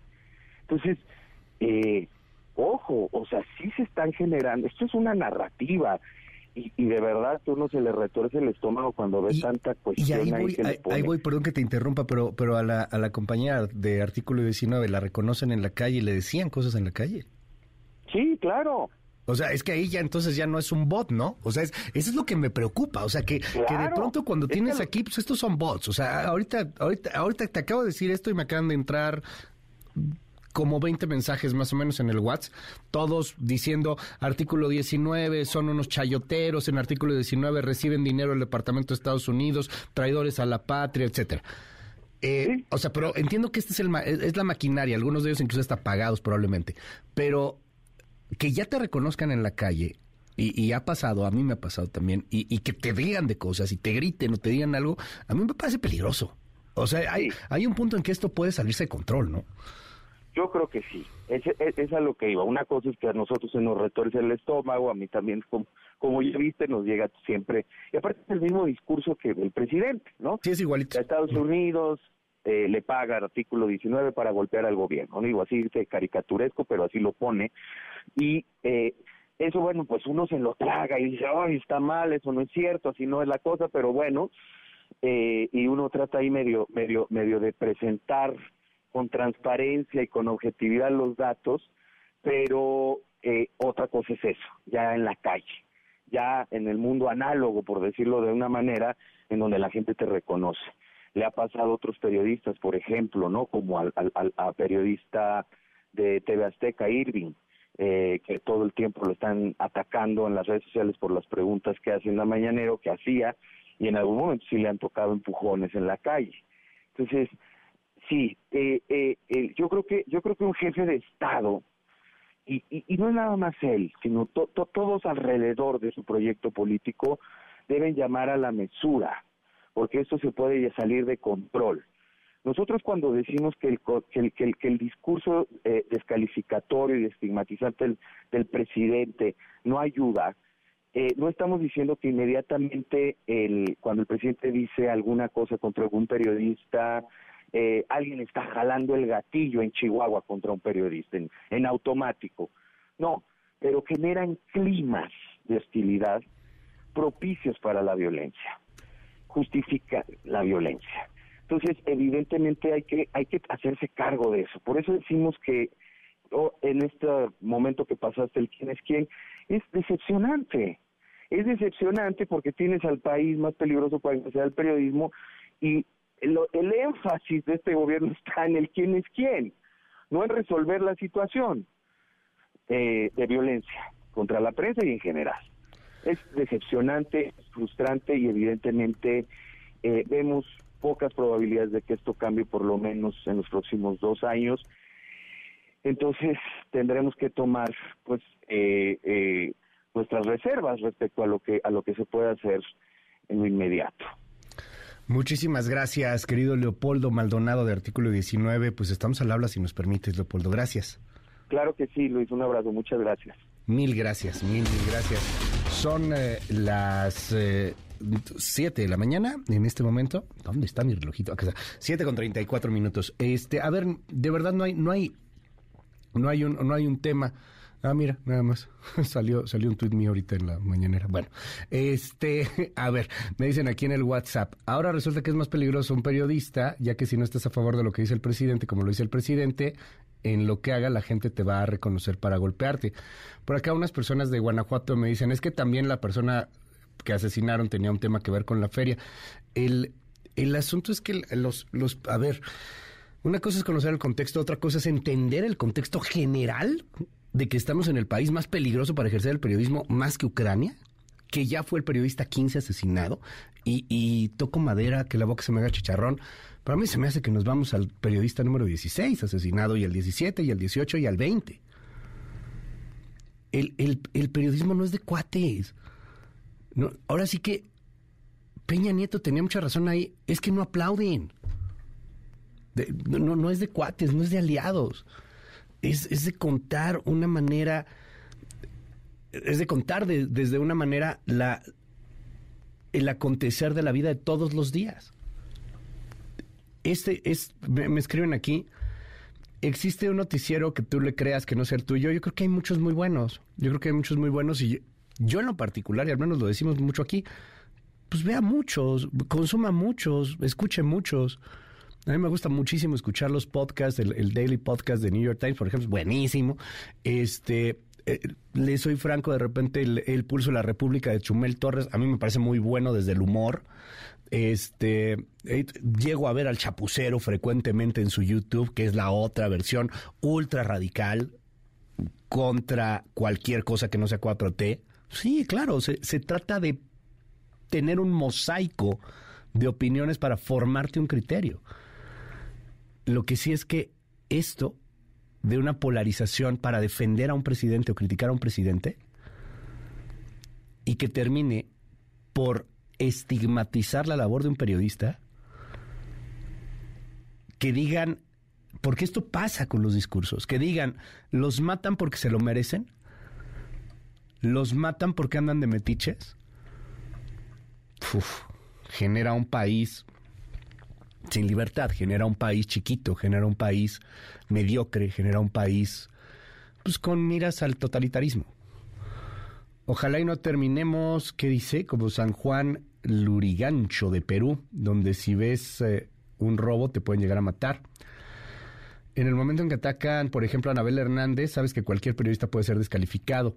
Y es muy curioso porque empezó a moverse un video en TikTok que es evidentemente para pegar eh, políticamente a Murillo Cara. Y ahí sí utilizan a Anabel Hernández como una súper gran referencia. O sea, es, estas cosas también son muy interesantes en el populismo. La verdad no existe, la verdad se fabrica. Y de pronto quien es odiado al día siguiente se puede convertir en súper amado. Hola, lamentablemente la ignorancia de los seguidores es bastante grande, se han perdido las dimensiones de la realidad. Hola, buenos días. La impunidad, lo pienso, propicia tanto asesinato en general y se ocupa aplicar la ley, mano dura para los delincuentes. Apoyemos periodistas y libertad de prensa. Todos los que están mandando mensajes negativos son gente, seguidores de un bulto. Eres un eh, sangrón, de verdad tú eres libre, de verdad hay prensa libre. Todos ustedes siempre están maiceados, son antidemocráticos, antisociales, unos corruptos del chayote. Hola Luis, un gusto escucharte todos los días. Eh, no van a hablar sobre la inexistencia de comparecencia de ayer del procurador de Campeche Renato Sales sobre la compra del equipo de espionaje casi 900 millones de pesos y que no aparece. Sí, al rato lo tenemos en, en las notas. El primero que se ha encargado en dividir este país y no le gusta que le digan las verdades, eh, parece que es la, la presidencia. Me encanta el programa, te estamos escuchando en Monterrey. 5571-131337, 5571-131337. A veces no nos queda tan claro el impacto negativo que puede provocar un líder, qué peligroso es lo que hace el presidente de la República. En fin, 5571-131337, las 738.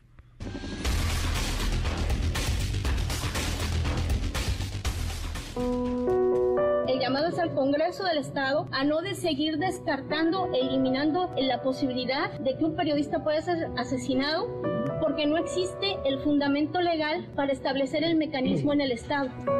Tenemos que realizar un conjunto de reformas legales que nos permitan establecer políticas públicas para enfrentar los problemas estructurales que tienen que ver con la violencia y las agresiones que enfrentan estas personas.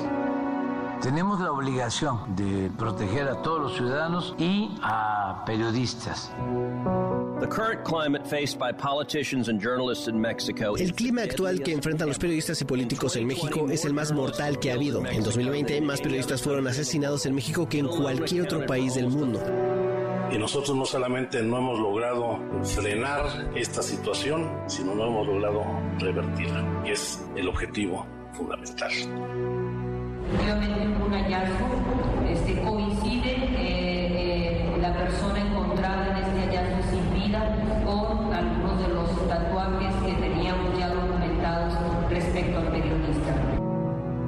el caso del comunicador Juan Arjón López, quien fue encontrado su cuerpo sin vida el pasado 16 de agosto y quien había una, un reporte de desaparición desde días antes, informar que la Fiscalía General de Justicia de Sonora localizó el cuerpo de este comunicador eh, que lamentablemente fue encontrado eh, privado de la vida.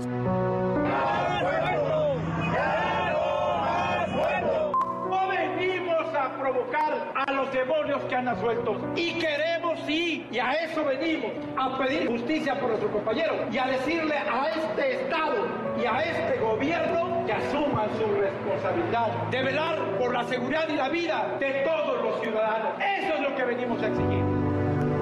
Y ya estamos atendiendo. Es un lamentable caso de asesinato de este periodista. Pues primero mi abrazo, mi tristeza por este crimen, mi abrazo a sus familiares, sus amigos. Ya estamos trabajando. Hoy en la mañana lo tratamos en la reunión de seguridad y pasado mañana ya les tenemos informe. Lo mismo de otros casos.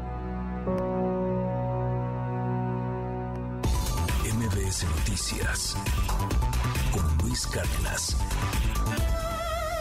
Intelite reporta la cobertura mediática de los temas del día.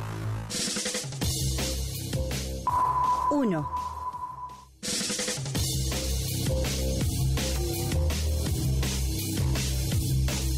Oiga, el Universal tuvo acceso al plan de estudios de educación básica que va a aplicar la SEP para el ciclo escolar 2022-2023.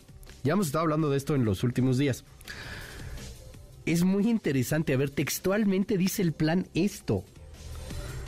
Tampoco es función de la escuela formar capital humano desde preescolar hasta educación superior para responder a los perfiles que establece el mercado laboral.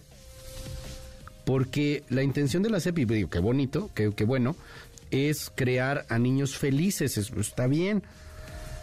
Y bueno, pues quién sería más feliz de no tener que chutarte a Baldor, ¿verdad? Este, con el álgebra y con las trigonometrías y, que tener que aprenderte las capitales y cosas por el estilo, pues, está bien. La escuela debe formar niñas, niños y adolescentes felices, ciudadanos críticos del mundo que les rodea, emancipados, capaces de tomar decisiones que beneficien sus vidas y las de los demás, lo cual está bien, creo que eso es, es interesante.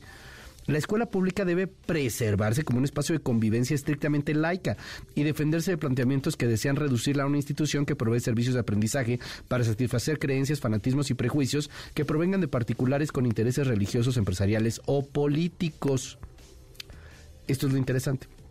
No se busca enseñar conocimientos, valores y actitudes para que las niñas, niños y adolescentes asimilen y adapten a la sociedad a la que pertenecen.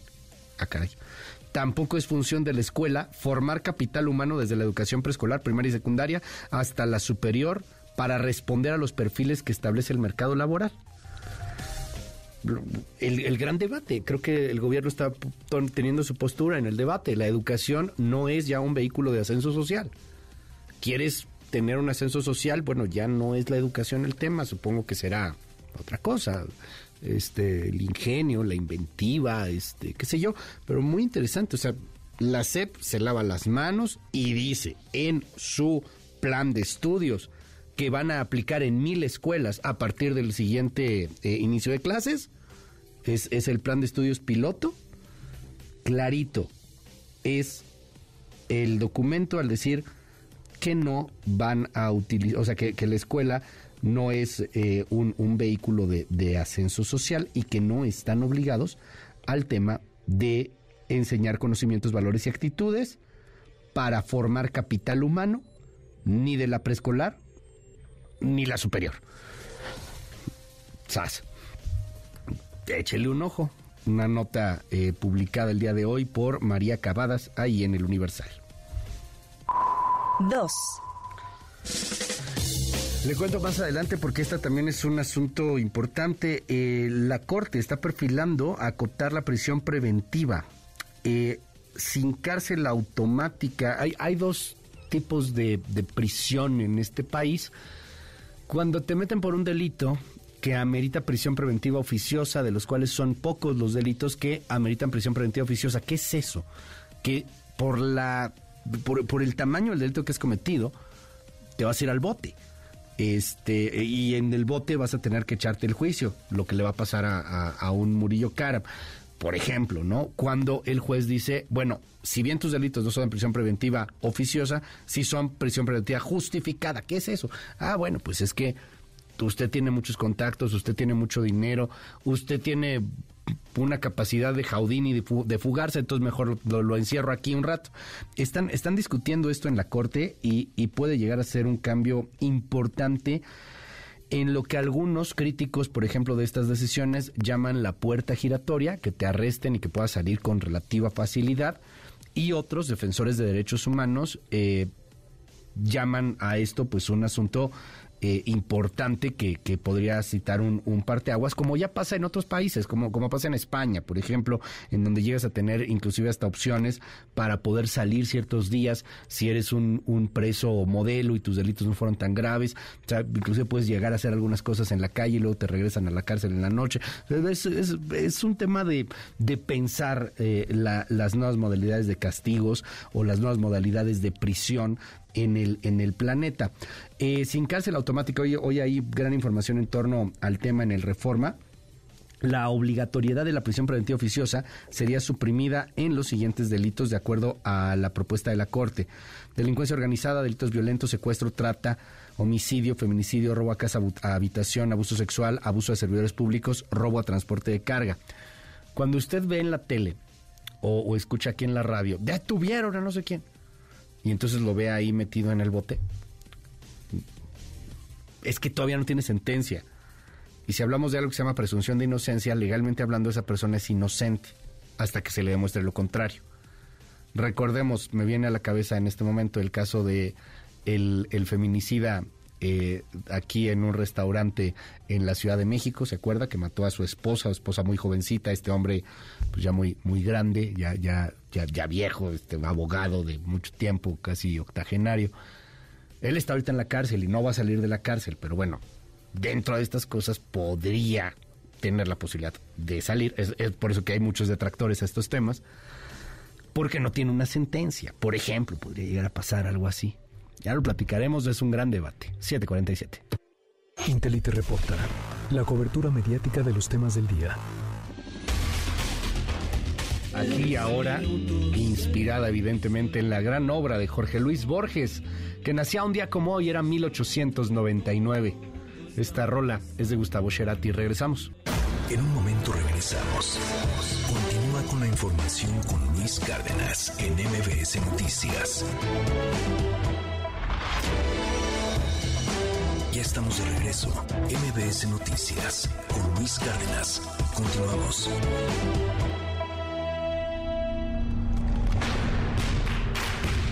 Deportes con Nicolás Romay en MBS Noticias.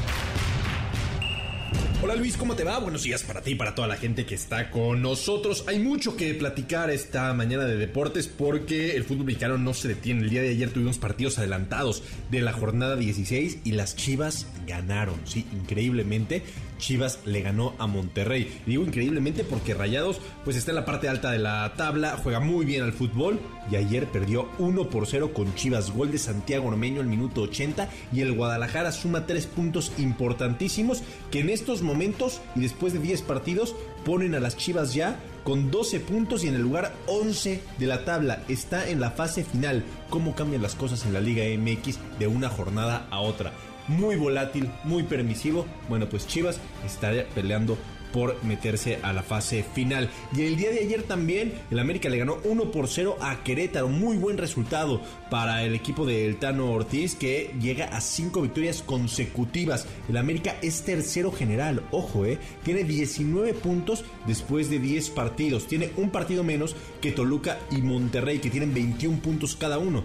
Es decir, el América puede estar peleando por el liderato junto con Tigres, que juega el día de hoy. Los Tigres enfrentan el día de hoy a Pumas en Ciudad Universitaria. Unos Pumas que también están muy necesitados de, un triunfo. Son lugar 16 de la tabla con 8 puntos. Y Tigres quiere seguir escalando posiciones. También partido adelantado de la jornada 16. Eh, de las cosas que a veces cuesta trabajo entender de nuestra Liga M.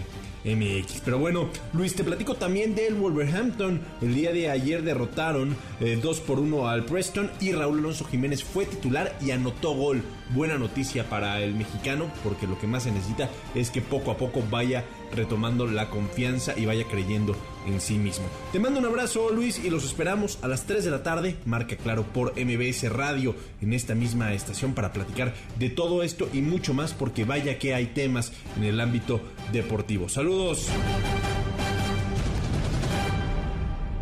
En un momento regresamos. Continúa con la información con Luis Cárdenas en MBS Noticias. Ya estamos de regreso. MBS Noticias con Luis Cárdenas. Continuamos.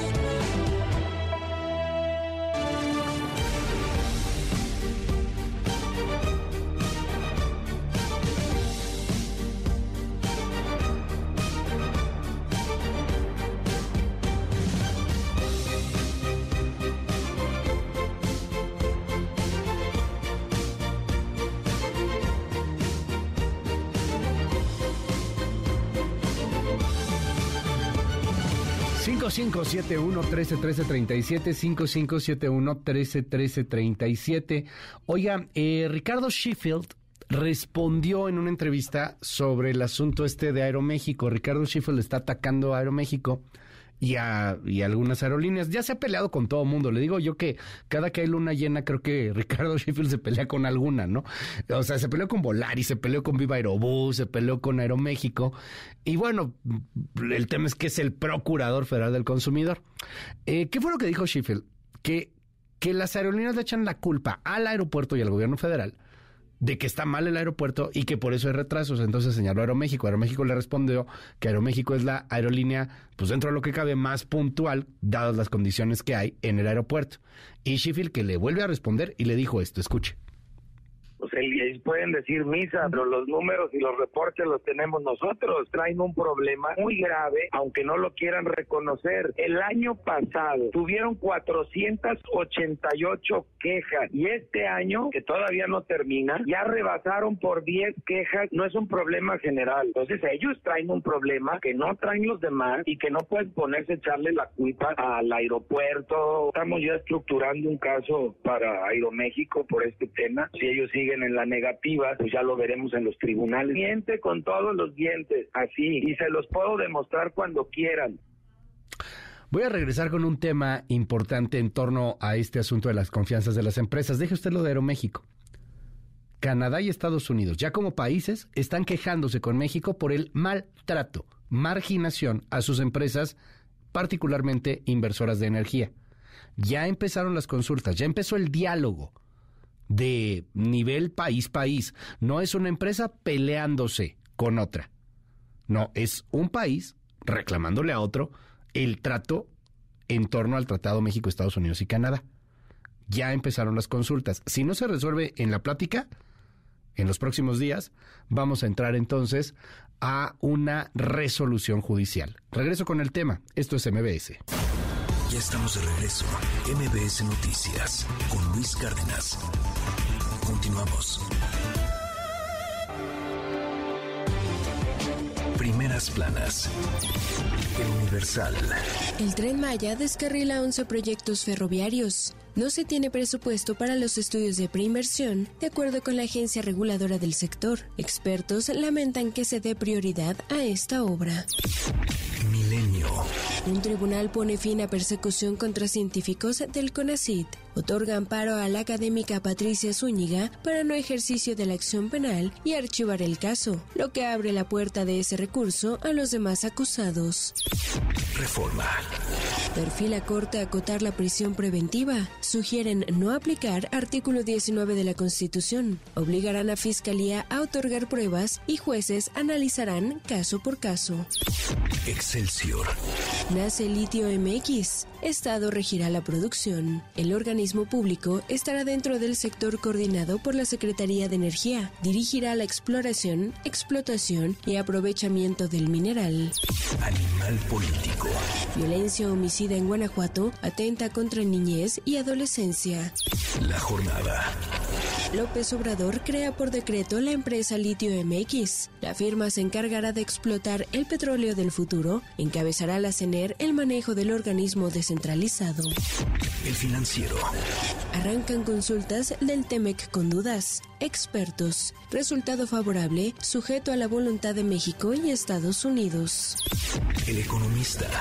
CEPAL eleva a 1.9% su pronóstico del PIB en México para el cierre del 2022. Remesas han sido un factor fundamental para la mejoría. MBS Noticias. Luis.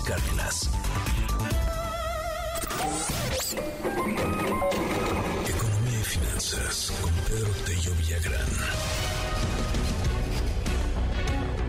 Quiero que usted escuche a Tatiana Cloutier, eh, a la secretaria de Economía, hablar en torno al tema de México, Estados Unidos y Canadá y, y, lo que puede llegar a suceder, pues en este diálogo en donde nos están exigiendo, pues rendir cuentas en torno a si estamos con un tratado parejo o no. Escuche usted, es lo que dice la secretaria de Economía Tatiana Cloutier. Se está llevando la primera consulta con Estados Unidos y Canadá y tenemos, repito, 75 días para resolver esto. La Secretaría de Economía es la voz o el abogado que presenta la voz.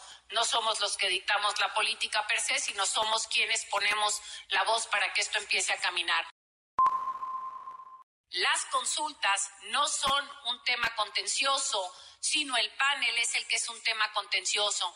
En la consulta nos sentamos y decimos qué te está doliendo, cuál es el tema que quieres resolver y buscamos cómo encontrar una solución antes de entrar a un mecanismo eh, contencioso. Es un mecanismo, no implica pánico, ni implica pa pavor, ni crear este, escenarios catastróficos en donde digo abro la puerta y me tiro por el piso de una vez. Es un mecanismo para resolver diferencias. Nos podemos poner de acuerdo que se van encontrando las soluciones. Pedro Tello, ¿qué opinas de estos diálogos que inician? Buenos días. Luis, buenos días. Qué gusto saludarte a ti y también a quienes nos escuchan. A ver, habrá que preguntarnos si estamos frente al inicio de un proceso que terminará en un mal arreglo o en un buen pleito, como dicen muy bien los eh, abogados en cualquier eh, situación legal. Y lo que digo tiene sentido por dos razones, Luis. A ver, es cierto, ayer empezó la primera etapa del proceso para resolver esta diferencia entre México por una parte, Estados Unidos y Canadá por la otra. Comenzó ayer eh, la sesión de consultas con una reunión virtual que va a ser complementada por una reunión presencial que se va a dar a, se va a llevar a cabo en unas cuantas semanas más y donde seguramente los tres países van a llegar con el arsenal de argumentos por una parte Estados Unidos y Canadá para tratar de demostrar que la ley eléctrica y las disposiciones administrativas que aplica México en materia de hidrocarburos y también de generación, distribución y comercialización de electricidad atentan contra lo dispuesto en el TEMEC.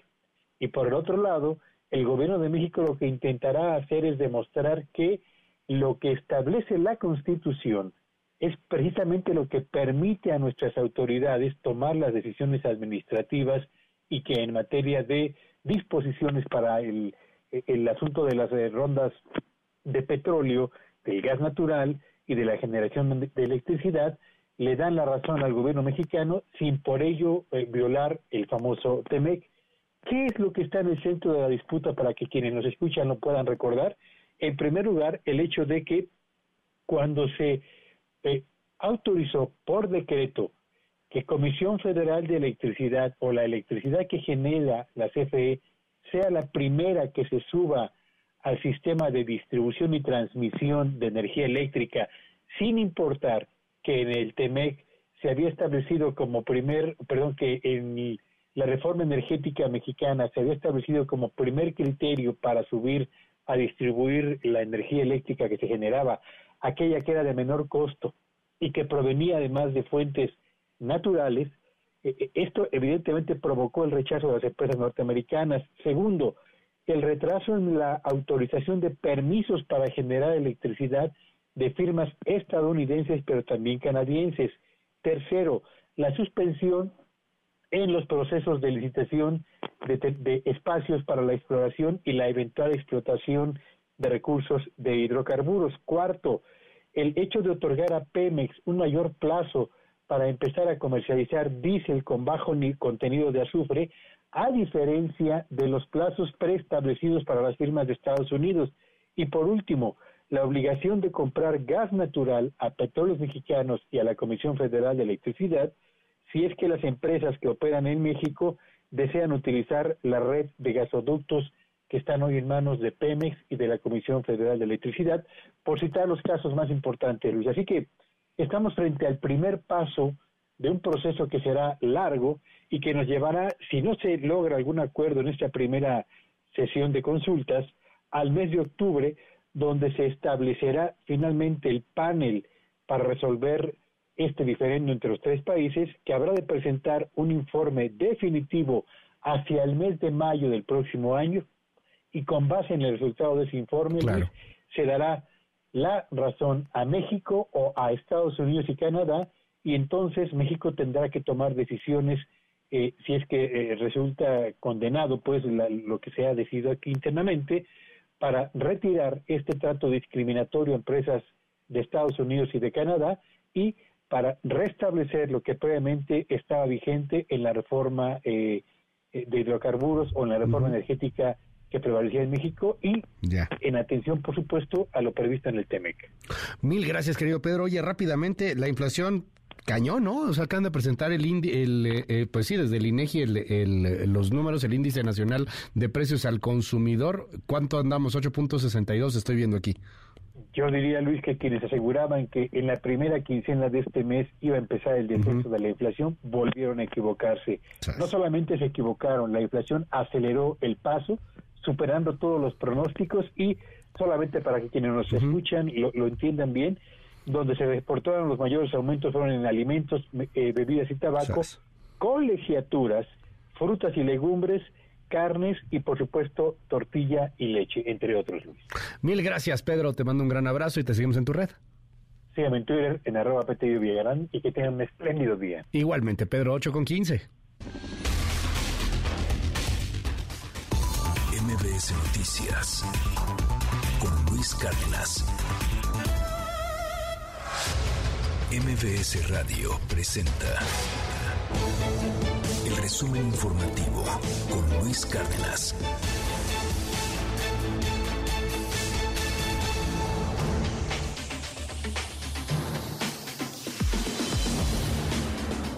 8 de la mañana con 16 minutos. Coco García, qué gusto saludarte. Buen día. Luis Cárdenas, buen día, buen día al auditorio. Les comento que en un enlace desde Coahuila a la conferencia matutina del presidente López Obrador, la Coordinadora Nacional de Protección Civil, Laura Velázquez, detalló tres posibles planes de acción para rescatar a los 10 mineros atrapados en la mina en Sabinas. Las opciones que se evalúan son las siguientes. La primera es abrir un tajo abierto con obras de, rampas de acceso inclinado. Esto es eh, lo que significa es una entrada a la mina desde la superficie para bajar por un túnel con una pendiente hasta las galerías y por supuesto acompañado con el bombeo. La segunda opción es realizar estas pantallas de control a las cuales nos hemos referido a lo largo de, estas semanas, que es esta barrera física entre las minas de Conchas Norte y de Pinabete y simultáneamente también el bombeo. Y una tercera que pueda contener ambas combinaciones y periodistas y reporteros realizaron una marcha en Chilpancingo, en Guerrero, para exigir justicia por el asesinato de su colega Freddy Román. Demandaron que las autoridades esclarezcan las causas del homicidio y haya castigo para los culpables. Que sí queremos paz en el estado de Guerrero, pero no la paz de los sepulcros. Hagan su chamba y si no pueden, renuncie, regresen a la Ciudad de México desde nunca, donde nunca debieron haber llegado al estado de Guerrero, porque no han hecho nada. Guerrero sigue peor, ensangrentado y ya no queremos más sangre. ¿Quién va a ser el número 16?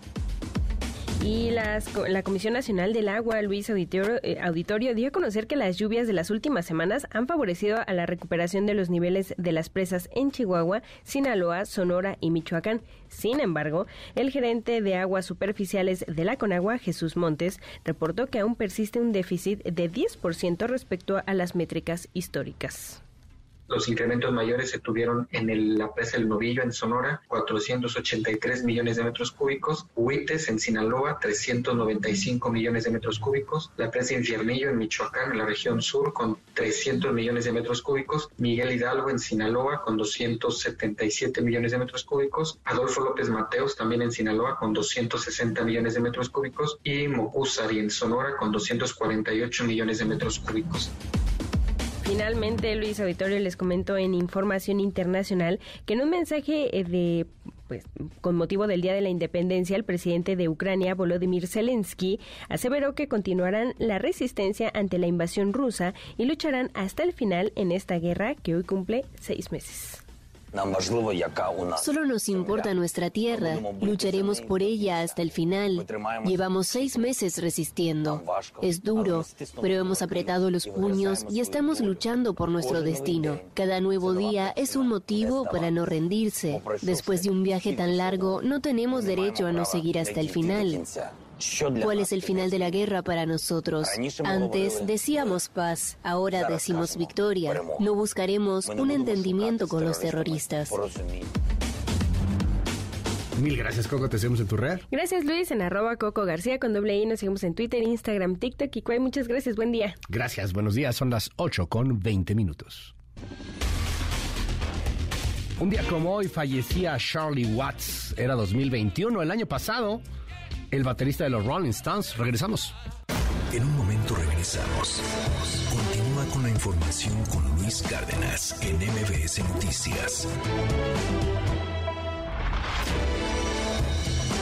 Ya estamos de regreso. MBS Noticias con Luis Cárdenas. Continuamos.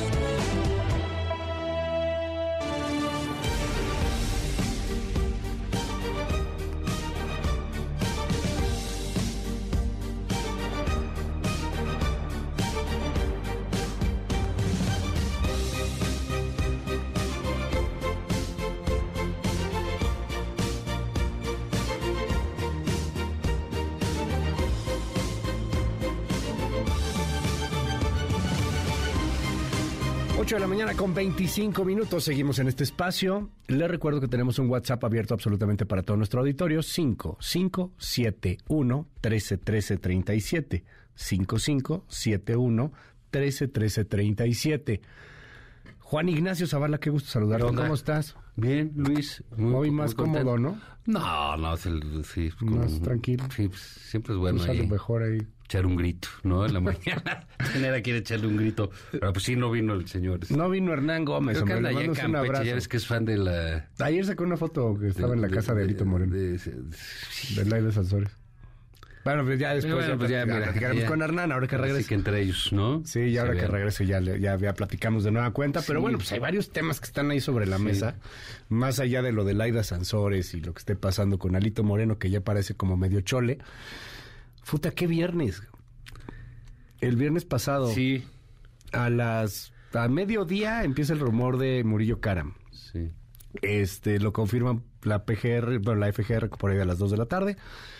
Y, y sí, está ahí detenido, se filtran los videos, etcétera. Y luego, en la noche, sale Rosario Robles de la cárcel.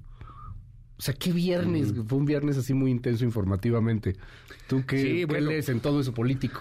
Bueno, pues no, no, digamos, este, pues hay, va- hay- hay varias cosas que ver ahí, ¿no? Eh, lo primero, digamos, la, la, la liberación de Rosario Robles, es una mujer que se aventó pues tres años en la cárcel, ¿no? Este, que, que digamos, a diferencia de muchos de sus excompañeros y hasta exsubordinados, pues, eh, pues, pues tuvo la interés de aguantar su, su proceso adentro de la cárcel eh, sin empinar a nadie, ¿no? Yo, de- de- digamos, independientemente de los delitos que haya cometido o no, ¿no? Eso todavía no lo, todavía no lo sabemos. Sí, porque le pidieron, ¿no? Que, O sea, bueno, trascendió Bueno, pues se le ofreció, se, le ofreció también un criterio de oportunidad, que fue muy la cosa a- al inicio de este gobierno, ¿no? De te agarramos y tú delatas y delatas al otro, un poco con el estilo Lozoya. con la intención de, de de subir a Videgaray y a Peña. Digo, no sé si a Peña, pero yo yo creo que sí, ¿eh? Yo no creo que tengan pacto de nada, ¿no?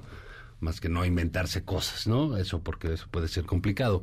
Entonces, el caso de Rosario Robles, pues ya, ya venía mal, ¿no? O sea, es este. eh, digamos, es claro que la metieron a la mala a la cárcel. El, el caso de Rosario, junto con el del senador del PAN, eh, ex senador del PAN, eh, Lavalle. Jorge Luis Lavalle, pues realmente generó eh, algo pues eh, muy duro en México, muy difícil, que es no te presentes ante el juez, porque te van a entambar. Entonces, y si vemos de distintos lados, de todo, ya nadie se presenta porque saben que la juegan a la mala. Pues la primera que se presentó fue Rosario Robles. Exacto, y así se la hicieron. Y también, este, y, "Ay, no, yo vengo, nada tengo que ocultar, yo confío, adentro. El otro también, adentro. Y ahí están, ¿no? Entonces, eh, que, que ahorita vamos con el, con, con el otro asunto. El caso de, de, de Murillo, pues es, es eh, realmente notable, ¿no? Porque, digamos, es un... eh, pues es un periodista total. Fue, fue diputado, fue presidente de la Cámara de Diputados, le puso la banda a Peña Nieto, este, fue senador de la República, fue gobernador y medio cacique en Hidalgo eh, por parte del PRI, fue fiscal general de la República y ahora pues está preso. ¿no? Entonces, eh, no sé si les alcance, eh, realmente... En México, pues de por sí nuestras fiscalías son históricamente malas para armar expedientes. Yo creo que esta es particularmente deficiente.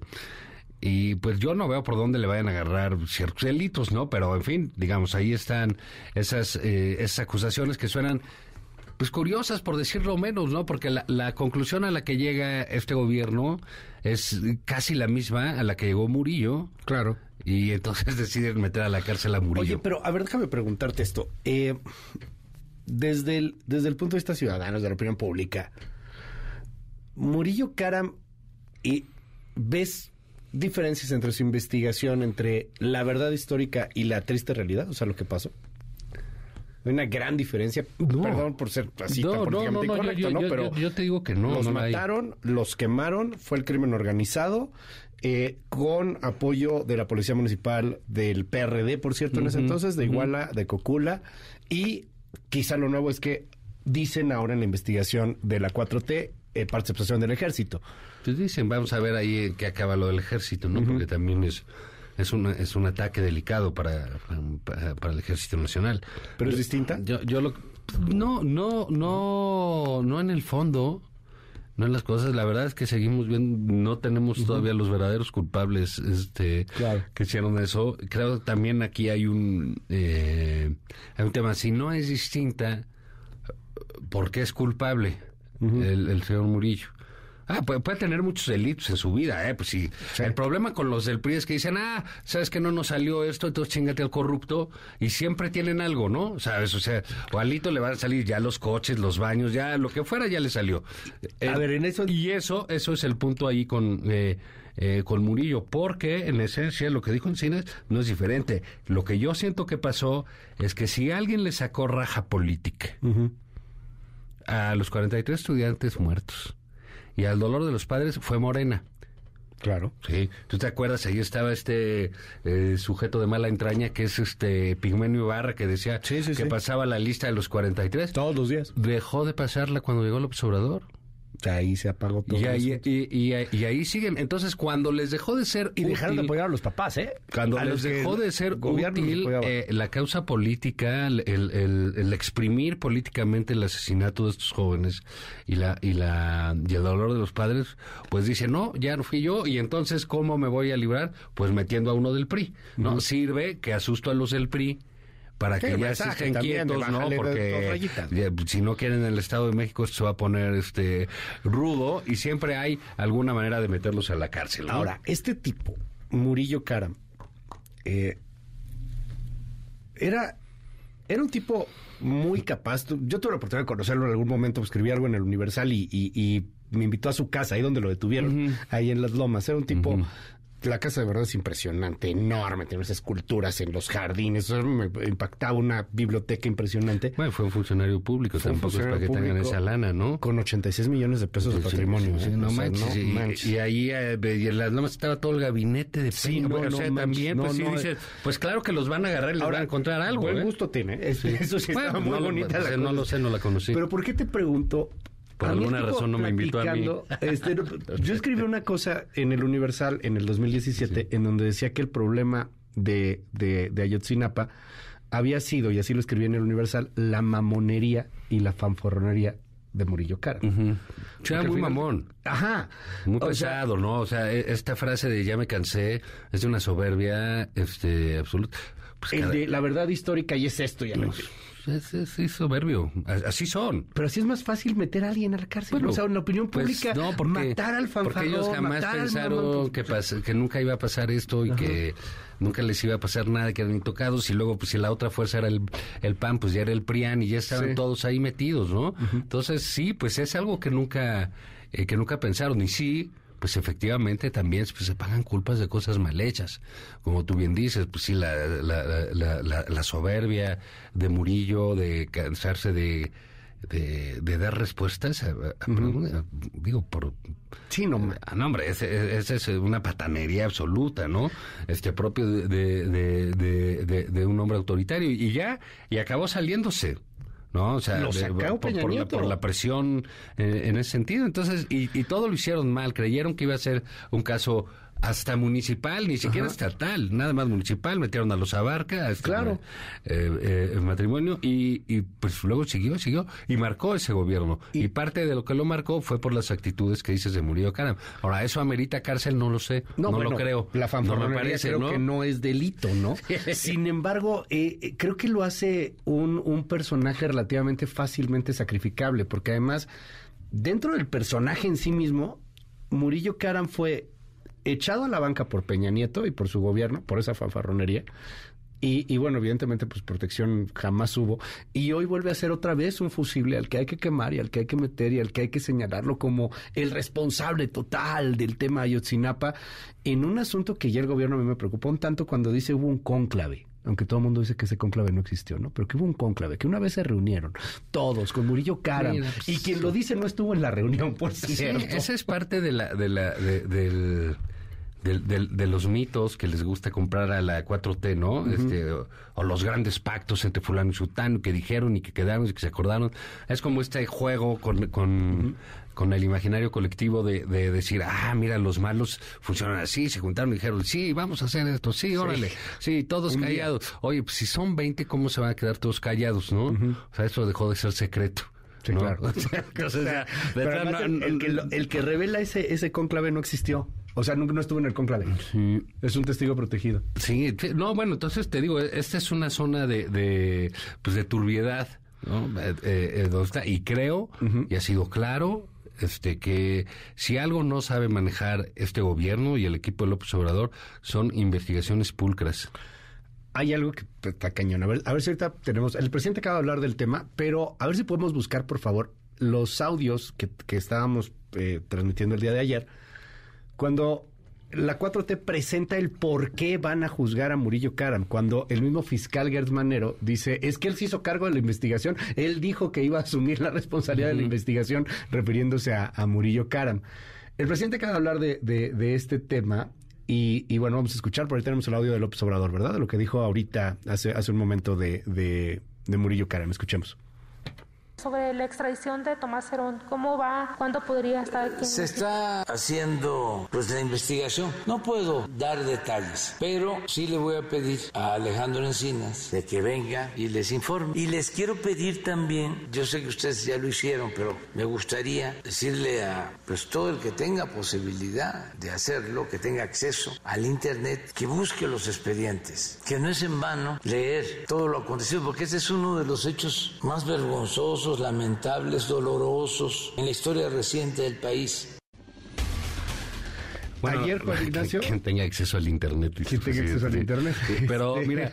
Eh, eh, la, verdad que hay gente que se ha metido a buscar los expedientes y, pues una gran parte del expediente está en negro. Sí, está este testado, ¿no? pues sí, porque no lo pueden abrir, o sea, todavía está en juicio. Eso significa...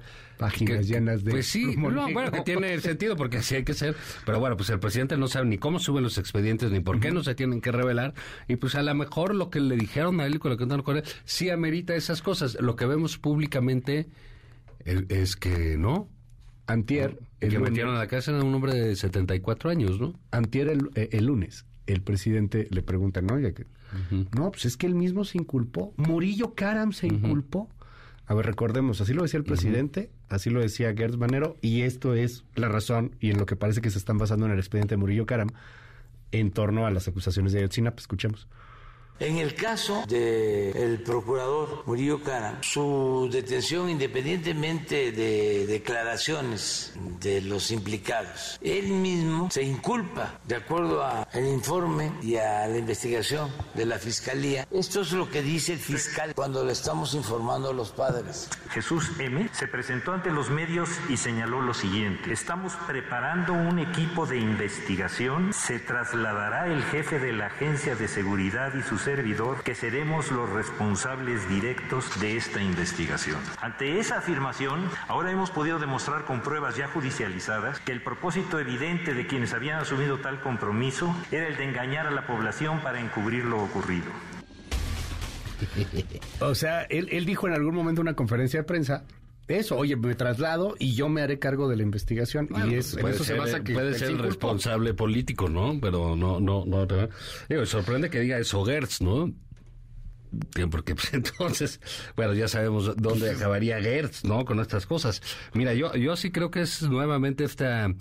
Fíjate, Gertz Manero cada vez eh, que está en un problema, eh, sube la apuesta de, otra manera, ¿no? Como para desviar la atención, pero realmente nada más jala más los focos hacia él. ¿no? Entonces tiene esta cosa, le prende contra eh, Collado y no puede y no logra lo de Collado y agarra los Soya y nada, siente y no agarra lo de los Soya. Ah, pues ahora sí vamos a ir que entra No, y ahora con quién vamos a ir. Ah, no, entonces contra Peña, ¿no? Porque ya dijo que está investigando a Peña. Ah, y ahora no, pues entonces metemos a Murillo en la cárcel. Siempre va así, va así y eh, para arriba y eso pues realmente todo se está cayendo como castillo de naipes, ¿no? Porque yo no lo de los Soya va a llegar a, ningún lado, donde el juez considere que que Murillo Karam no es peligroso para la sociedad y que no tiene riesgo de fugarse, ¿no? Por su edad, por su enfermedad, Oye, porque le puede eh, eh, requisar el pasaporte, pues tendrá su juicio en, libertad. que a lo mejor es lo que le corresponde al, al señor, incluso por su edad, pero pues ese sería un gran golpe para ellos, ¿no? Pero digamos, sí hay un tinte de, politización de la justicia muy evidente, ¿no? Tú ves a los jueces, de, a ver, de entrada llega Murillo a su audiencia inicial, ¿no? A la audiencia de presentación, no sé cómo se llama. Llega Murillo y el juez regaña a los fiscales y les dice, señores fiscales, eso pasó. En buena no, no tienen idea de lo que están haciendo, no tienen el proceso, no saben de qué estamos hablando aquí eh, los fiscales se excusan, le ofrecen eh, disculpas ahí a la, a la juez, de hecho, y autoriza cambiar el fiscal. O sea, de ese tamaño es el expediente que están armando. Hoy es la audiencia de Murillo y por eso te quiero preguntar esto. ¿Tú sí ves que esto vaya a ser apegado a derecho o, que a lo mejor si hay una instrucción, querido Juan Ignacio, de oye, libérame. A, imagínate que Murillo hoy regrese a su casa a dormir. Bueno, a ver, a, ver, aquí, hay dos cosas. Este, una, pues sí, cuando hace la primera eh, pues como audiencia el, el, juez regaña a los fiscales porque no habían leído, no sabían de qué estaban acusando al señor Murillo. Ese es el nivel. Sí, o sea, parecía como las mesas que hacemos aquí los eh, Sí, sí, que no llegas y no sabes ni qué, pedo. Sí, pero pues aquí nos ponemos de acuerdo y ya sale, ¿no? Y, y, y allá no, entonces pues eso te habla del desorden de la fiscalía, Un desorden absoluto, que al, al, acusado más relevante que tiene en el año mandan unos fiscales que no saben, no conocen el expediente y no saben de qué acusan al señor. Eso es una parte. La otra parte, ¿puede haber jueces de consignas? Sí, sí puede haber. Si hay por ahí algunos, sí, sí han funcionado así.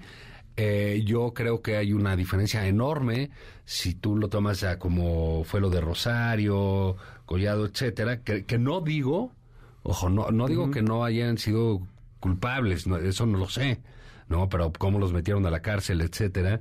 Y yo creo que ya, pues, evidentemente estamos en el último tramo de la presidencia de Andrés Manuel López Obrador y ya no es lo mismo la presión que puedan eh, eh, hacer como era en un inicio que sembraron muchísimo miedo claro. eh, en, el entorno judicial en el entorno empresarial en el entorno político.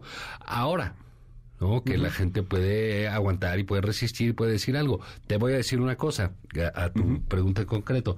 Si Jesús Murillo regresa a su casa, hoy a su casa hoy en la noche, es un golpe político muy relevante, muy, relevante para, para López Obrador y para y otro más, un golpe más a fiscal, al fiscal Gertz Manero.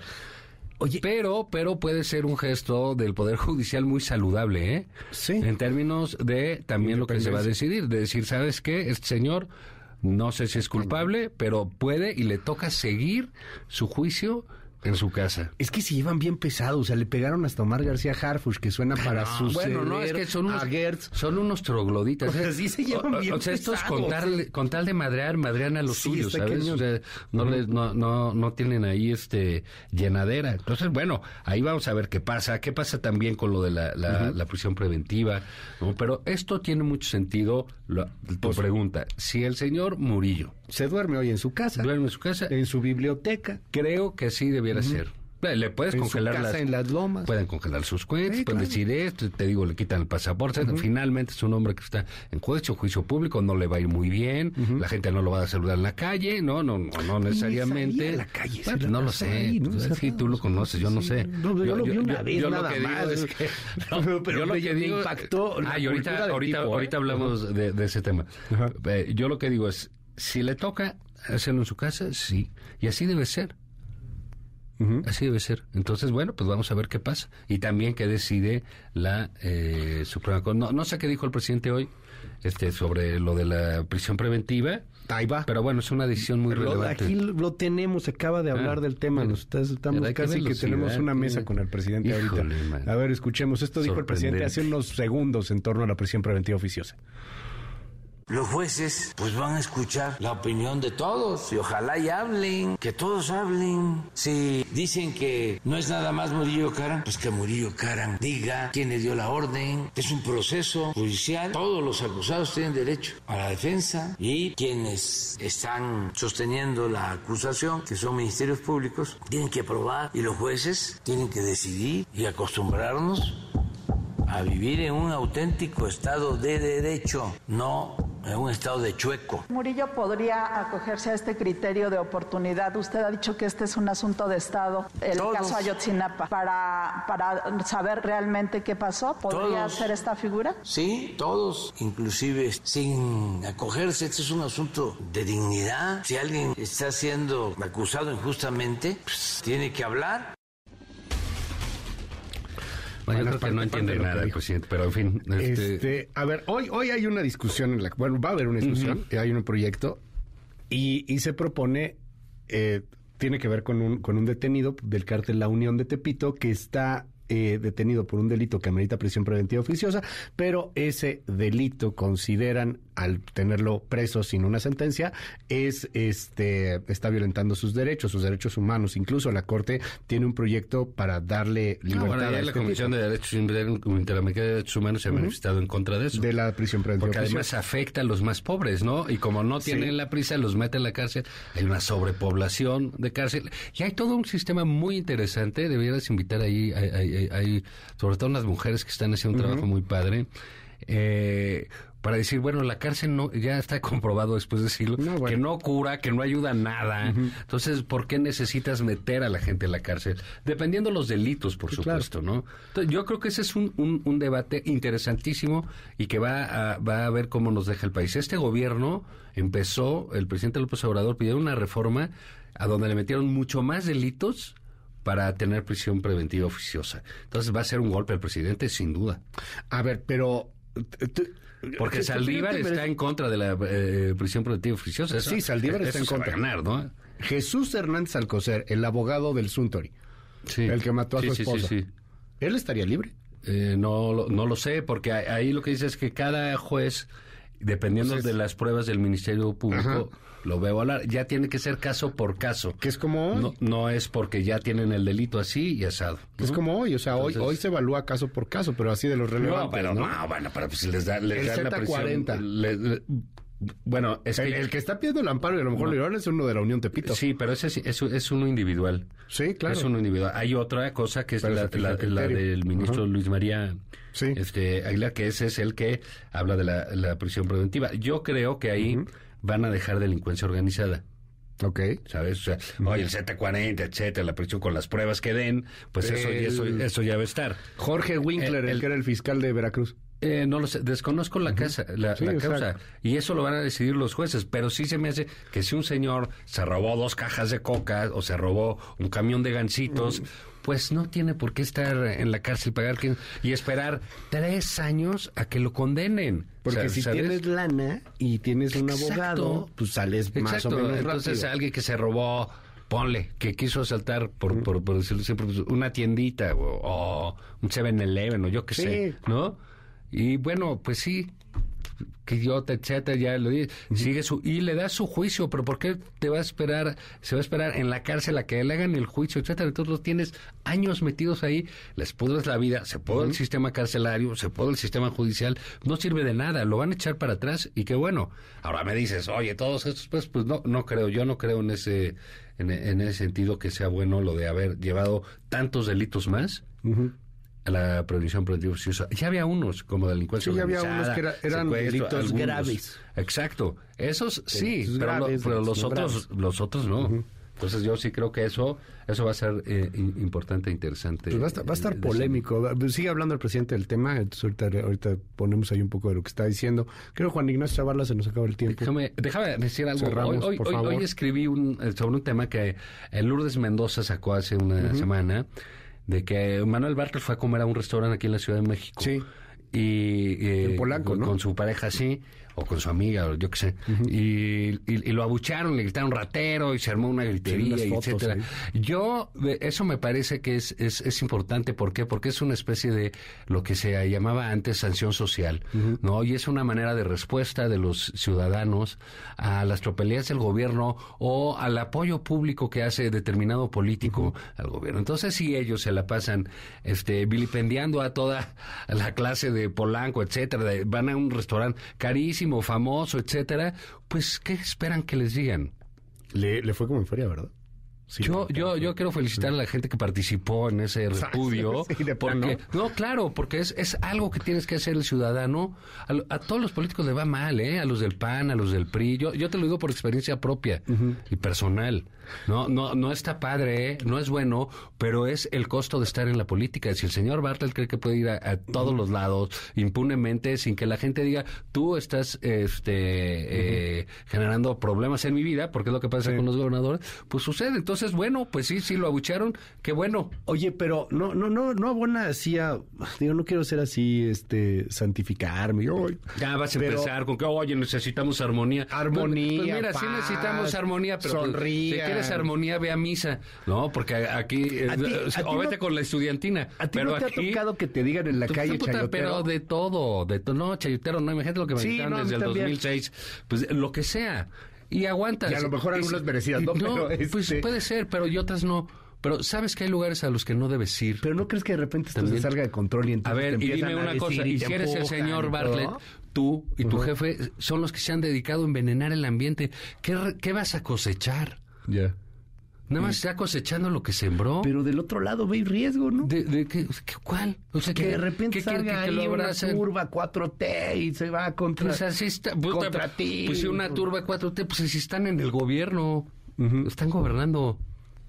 Entonces tú, Luis, no, tú pues, aplaudes tú- a los que le hicieron eso. Sí, por supuesto, y no hay que dejarnos, y, y hay que decirles claramente, y les tiene que quedar claro que todo lo que hicieron, es- este lenguaje agresivo, violento, que sembró odio, pues tiene su respuesta en eso. Sí, claro. Ahí la tienen. Sí, ahí está la polarización a final de Pues cuentas. ahí está. Oye, ¿escribiste porque de eso? la gente no se deja, sí. Allí en el Ok. financiero, léanlo porque se agota. Juan Ignacio, ahí es- se agotan los clics. Oye, qué agradable estuvo, ¿no? ¿no? Qué bien estuvo, Te todo digo. salió muy bien, de mucho nivel. Pero bueno, ya llegará este el, el hijo del jaguar, de la ¿Qué jaguara. apostamos para la siguiente? El hijo de la jaguara que Tú- venga. tú- apostamos por Murillo. ¿Se va a dormir o no hoy a su casa? Eh, pues este, yo creo que no. Sí, no, yo, también, yo creo que no. Sí, pero de cualquier manera me pagues. Sí, está bueno, está bueno. Me enlazo con Alberto Zamora. Alberto, previo a la reunión de Jesús Murillo Caram, a la audiencia, perdón, de Jesús Murillo Caram, ¿qué está pasando? Buen día.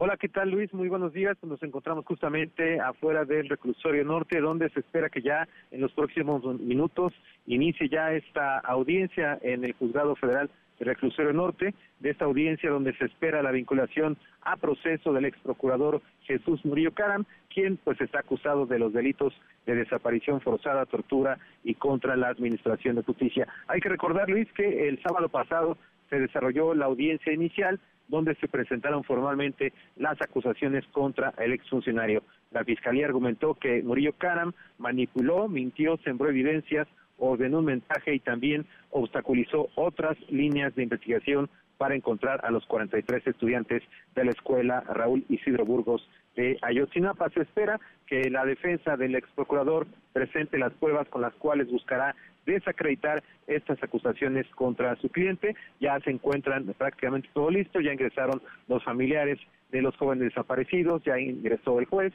también eh, obviamente la parte de la fiscalía y los abogados y bueno estamos muy pendientes de lo que se dé a conocer se espera que sea una audiencia larga podría llegar hasta la noche para finalmente conocer si se vincula o no a proceso a Jesús Murillo Caram Luis mi reporte Gracias, Alberto. Muy buenos días. gracias buenos días ¿Y usted qué opina? Oiga, ¿se irá a dormir hoy a su casa? Jesús Murillo Caram, yo la verdad creo que no, pero a ver, vamos a ver. Ayer le comentábamos esto, hay un remoto. Es posible que no lo vinculen. Se ve complicado. Eh, ¿Cuánto nos cuesta tener un preso en la cárcel por día? Es más civilizado cuando no esté Hernán Gómez, dicen aquí. Le mandamos un abrazo a Hernán. Este, eh, hablen de lo que está opinando Noroña con respecto a las corcholatas del presidente. Eh, ahorita hablamos sobre ese tema. 5571-131337. Regresamos. Regresamos. Información con Luis Cárdenas en MBS Noticias. Ya estamos de regreso. MBS Noticias con Luis Cárdenas. Continuamos. MBS Radio presenta el resumen informativo con Luis Cárdenas.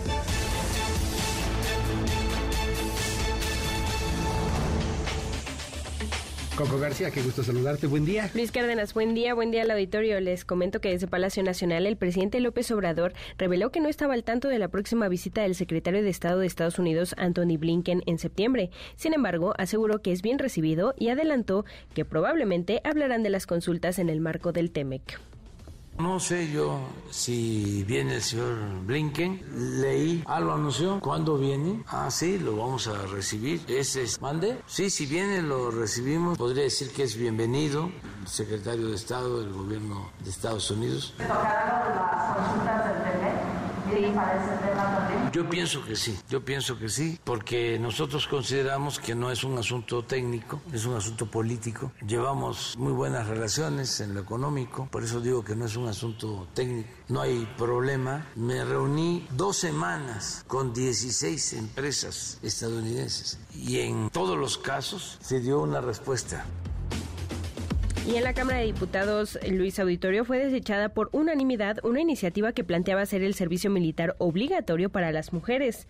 La legisladora morenista Laura Imelda Pérez defendió su propuesta al decir que ayudaría a la equidad de género. Escuche sea o no agradable para las mujeres, el avanzar en la lucha contra, una visión sexista y el prejuicio en contra de las mujeres, yo creo que ayuda y, y beneficia y la secretaría, la secretaria, perdón, de Seguridad Rosa Isela Rodríguez dio a conocer que la FGR atraerá la investigación sobre la muerte de Luz Raquel Padilla, quien recordemos fue quemada viva el pasado 16 de julio en un parque de la colonia Arcos de Zapopan en Jalisco. Sí hay un detenido. Pero por un hecho anterior. Y creo que pronto habrá alguna noticia al respecto. Pero lo que yo quiero decirle es que no debe quedar un suceso así este, impune, menos cuando se trata pues la vida de una mujer. O sea, no, yo estoy en contra de que un delito no se investigue a fondo y siendo de las características como este fue. Finalmente, el presidente de Brasil, Jair Bolsonaro, recibió con grandes galas el corazón del emperador Pedro I de Portugal como parte de las fiestas por la conmemoración de los 200 años de independencia. Unidos por la historia. Unidos por la historia, unidos por el corazón. 200 años de independencia, una eternidad en libertad por delante. Dios, patria, familia. Viva Portugal, viva Brasil. Muchísimas gracias, Coco. Te seguimos en tu red. Gracias, Luis, en arroba Coco García con doble N. Seguimos en Twitter, Instagram, TikTok y cual. Muchas gracias. Buen día. Mil gracias. Buenos días. Son las nueve. Regresamos. MBS Noticias. Cultura y espectáculos.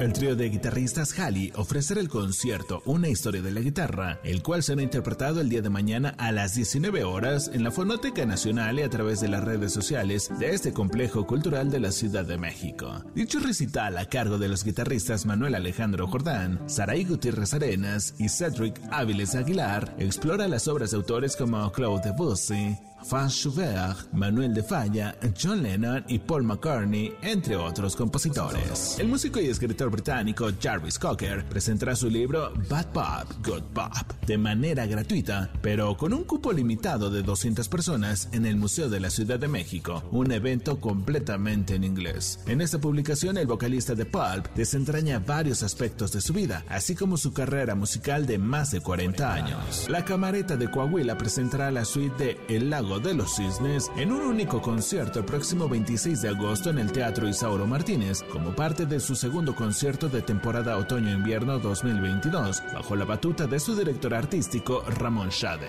También interpretarán la suite número 2 de Igor Stravinsky y el concierto para violonchelo número 2 de Joseph Hind, con la participación de Fernando Morales, integrante de la sección de violonchelos de la orquesta.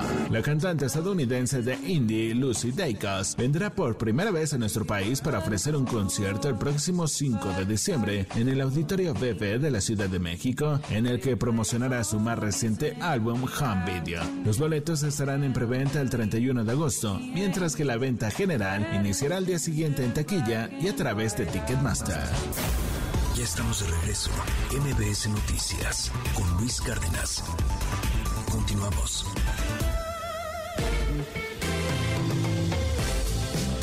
¿Cómo van los mercados y Sainz? Buenos días. Hola Luis, buenos días a ti, buenos días también a nuestros amigos del auditorio. Te presento en este momento cómo están operando los principales índices en Wall Street. El Dow Jones Industrial está perdiendo 0.04%, el Nasdaq registra un avance de 0.18%, pierde el S&P de la Bolsa Mexicana de Valores 0.35%, se cotiza en 47.803.97 unidades. En el mercado cambiario el dólar en metanilla bancaria se compra en 19 pesos con 30 centavos, se vende en 20 pesos con 48, el euro se compra en 19 pesos con 56, se vende en 20 pesos con 6 centavos y finalmente cómo se cotiza la gasolina en la República Mexicana. En este momento se compra en promedio en 21 pesos con 88 centavos la magna, la roja premium en promedio se compra en 23 pesos con 81 centavos. En la Ciudad de México el precio promedio para la magna es de 22 pesos con 60 centavos, la roja premium en promedio se compra en 24 pesos con 84 centavos. Y finalmente Luis te comento que hoy el INEGI dio a conocer que en la primera quincena de agosto el índice nacional de precios al consumidor aumentó 0.42% respecto a la quincena previa, con lo que ya la inflación general anual se ubica en 8.62%, la inflación no cede, y es que contrastó los datos el INEGI de la, de la misma quincena, pero del año pasado, que fue de 0.02%, la inflación a tasa anual hace un año fue de 5.58%, y bueno, finalmente señala que los productos que impulsaron la inflación al alza tienen que ver con el regreso a clases, que son las universidades, las preparatorias, las loncherías, torterías, fondas, taquerías, la vivienda, leche pasteurizada y también los refrescos. Luis, es mi reporte al auditorio. Muchísimas gracias, Itlali. Muy buenos días. Buenos días. Eh, pues breaking news. Acaba de anunciar el presidente López Obrador. No es mucha sorpresa, pero bueno. Resulta ser que el ex gobernador, todavía gobernador, todavía gobernador, dicen que es ex gobernador desde hace como un año, pero bueno, todavía oficialmente gobernador, eh, Carlos Joaquín de Quintana Roo se integra a el gobierno del presidente López Obrador. Por ahí tendremos el audio en algún momento, ahí está, lo acaba de decir el presidente. Por lo general va el secretario de gobernación y eh, sí va a trabajar con nosotros, Carlos Joaquín. Todavía, sí ya eh, va a trabajar, nos va a ayudar. En este caso, en este caso, y no sé todavía en qué situación van a quedar los demás. Además, depende de cada quien, pero el caso de Carlos Joaquín sí. Gracias, presidente Marco Antonio Olvera. Alejandro Murat creo que se postuló como candidato a aspirante a la presidencia. Le preguntaron al presidente sobre los exgobernadores, los que ya se van por las elecciones que acaban de, de concluir. Y bueno, pues confirma, se integra del Partido Acción Nacional, pero ahora morenista 4T, quizá López Obradorista, el gobernador de Quintana Roo, Carlos Joaquín, ¿en dónde? Eso es lo de menos. Creo que hay una embajada abierta en Kazajistán, una cosa por el estilo. No sé, eh, de, algo trabajará estará ahí en el gabinete de la Cuarta Transformación el gobernador de Quintana Roo, exgobernador, ya prácticamente exgobernador de Quintana Roo, Carlos Joaquín, en donde, por cierto, gana Mara Lezama, con una paliza a todas sus contrincantes. Ganó Quintana Roo, bueno, pero de corrido, con los ojos cerrados. Pues vamos a ver en qué termina Carlos Joaquín. Oiga, el México Real en San Luis Potosí se vuelve a abrir la investigación contra médicos estatales y también contra médicos particulares en San Luis Potosí que atendieron a la niña Camila Roxana. Ayer le conté de esto. Camila Roxana, una pequeñita, acudió a un hospital, la declaran muerta, la ponen en su ataúd, la están velando y la niña no estaba muerta.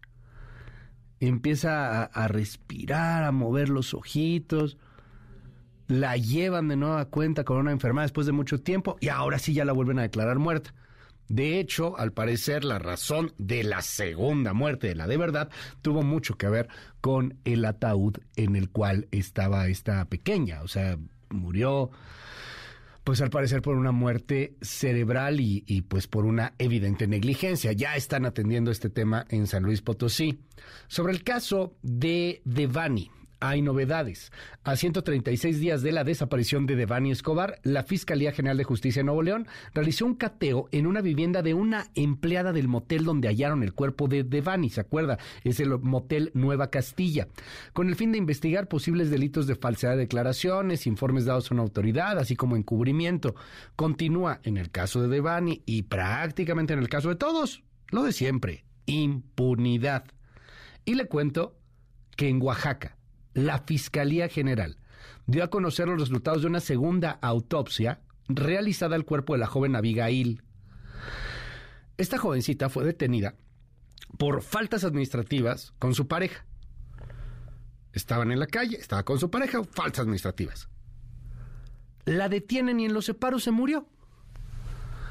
Y dicen en la fiscalía, y dicen allá en Oaxaca, que se mató que ella se, quitó la vida, que ella se suicidó. Y hacen una segunda autopsia, como lo están pidiendo los familiares, y confirman que la causa de muerte es asfixia por ahorcamiento. ¿Se ahorcó o la ahorcaron? ¿Se murió, se mató, se suicidó o la mataron? Es un caso que está despertando indignación, máxima en un Oaxaca, en donde también la saxofonista María Elena Ríos está denunciando, usted recordará a esta, saxofonista, la que fue quemada con ácido, bueno, se está denunciando que el gobierno le ha retirado los apoyos para los trasplantes y los apoyos médicos y quirúrgicos que requiere. Oaxaca que arde. ¿eh? A ver cómo va avanzando este asunto. Tanto lo de María Elena Ríos como este asunto de Abigail están generando un verdadero problema social, más de los que ya hay allá en, en el Estado. Vamos a ver hasta dónde llega a estallar o no. Son las 9 con 15, hoy es miércoles de Nación Criminal. Oscar Valderas. Cuando la sangre que corrió por Reynosa se secó al amanecer del 20 de junio del año pasado, los habitantes de aquella ciudad fronteriza intentaron entender qué había provocado que el crimen organizado en Tamaulipas asesinara a 15 personas en relación con los grupos criminales de la región. La información que llegaba hasta los grupos de WhatsApp y que pretendía dar una explicación a esa violencia carente de sentido apuntaba a un enfrentamiento entre tres grupos armados en el estado. Los escorpiones y los ciclones, juntos, habían decidido atacar con saña Reynosa para tomar el control del puente internacional PAR, que conecta México con Estados Unidos y cuyo control estaba en manos de los metros. Aquella versión sonaba extraña entre algunos habitantes de la ciudad. Escorpiones, ciclones y metros pertenecían al mismo grupo, al cártel del Golfo. Así que, ¿por qué querrían una disputa a muerte que atraería al ejército y la Guardia Nacional si los tres eran una especie de hermanos unidos por el mismo origen? La respuesta llegó días después, cuando aparecieron mantas en las principales ciudades fronterizas de Tamaulipas y publicaciones anónimas en redes sociales. El cártel del Golfo anunciaba serias peleas internas que lo convertían en los hechos ya no en un grupo monolítico, sino en un grupo dividido en grupúsculos que ahora competían entre sí mismos. Sin liderazgos históricos como los cabecillas de la familia Cárdenas Guillén, el COS o Tony Tormenta, el cártel del Golfo había perdido el mando único. Y como un clan que ha perdido su patriarca, la descendencia peleó entre ellos llevando la violencia a niveles que jamás habíamos visto. Este fenómeno se ha repetido en todos los que eran los grandes cárteles de México. Los Zetas, por ejemplo, tras su extinción después de los embates del gobierno federal y del cártel de Sinaloa, se convirtió en el cártel del noreste, pero ya sin los jefes que ponían orden con un manotazo en la mesa. Quienes centralizaban las órdenes, la familia Treviño Morales, fueron detenidos o abatidos. Lo mismo pasó con el resto de los líderes con clave privada, es decir, los numerados. A falta de un jefe histórico como el Z40, Z42 o Z3, la pelea por la estructura criminal desató una guerra interna que hoy tiene el grupo dividido. Por un lado, los Zetas vieja escuela y por el otro, la tropa del infierno, cuya pugna ha generado una nueva ola de desapariciones forzadas en el noreste del país. Pasa también en el propio cártel de Sinaloa, Mientras Joaquín El Chapo Guzmán fue líder indiscutible del grupo criminal, la estructura tenía un mando relativamente vertical que giraba órdenes y hacía de mediador entre los distintos grupos internos. Todos sometían sus intereses a las órdenes de Guzmán Loera. Sin embargo, su extradición abrió una lucha de poder que dejó al cártel sin liderazgo único. Los chapitos ahora pelean contra el brazo armado Flechas Meseta que responde a Ismael El Mayo Zambada y ambos a su vez luchan contra el grupo de Damaso López por el negocio del cristal. Hoy el cártel de Sinaloa está fracturado y sus disputas internas generan violencia de Culiacán hasta Mazatlán. El cártel Jalisco Nueva Generación padece de una explosión similar de grupos armados en su interior. La supuesta enfermedad de Nemesio Ceguera Cervantes ha acelerado una sucesión por el trono que tiene enfrentados a tres cabecillas. El Sapo, el jardinero y el doble R, en una pelea en dos pistas simultáneas, uno contra los rivales y otra contra los amigos. Nadie se salva y la violencia se dispara hacia todas las direcciones. Pasa en la familia michoacana, en el cártel de Juárez y en el de Santa Rosa de Lima hay una tercera generación de criminales, jóvenes y violentos, que han roto con la idea de un cártel único. Y ahora vivimos una etapa de decenas de brazos armados por el país que generan violencia contra propios y extraños. Y como la violencia es una forma de demostrar que tienen más madera de jefes que otros, ahora apuntan sus armas hacia nuevos sectores sociales. Ahí podría estar la respuesta a la pregunta, ¿por qué tanto ataque reciente a inocentes? La guerra contra el narco cumple 16 años desde 2022, una guerra en plena adolescencia y sin la guía de los liderazgos históricos. Una adolescencia que se antoja iracunda y peligrosa. La señal de que nunca debimos dejar que este engendro cumpliera 16 años.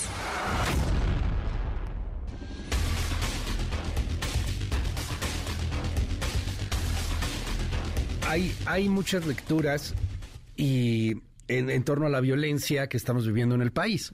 Eh, hay algunas lecturas muy, muy políticas, lecturas que tienen que ver con un pacto del gobierno con los criminales para militarizar el país, por ejemplo. Hay quien lo sostiene. Hay quien dice, bueno, es que hay un reacomodo que tiene que ver con, con asuntos en torno a, a decisiones internas entre los cárteles. Hay una guerra entre Sinaloa y el cártel Jalisco.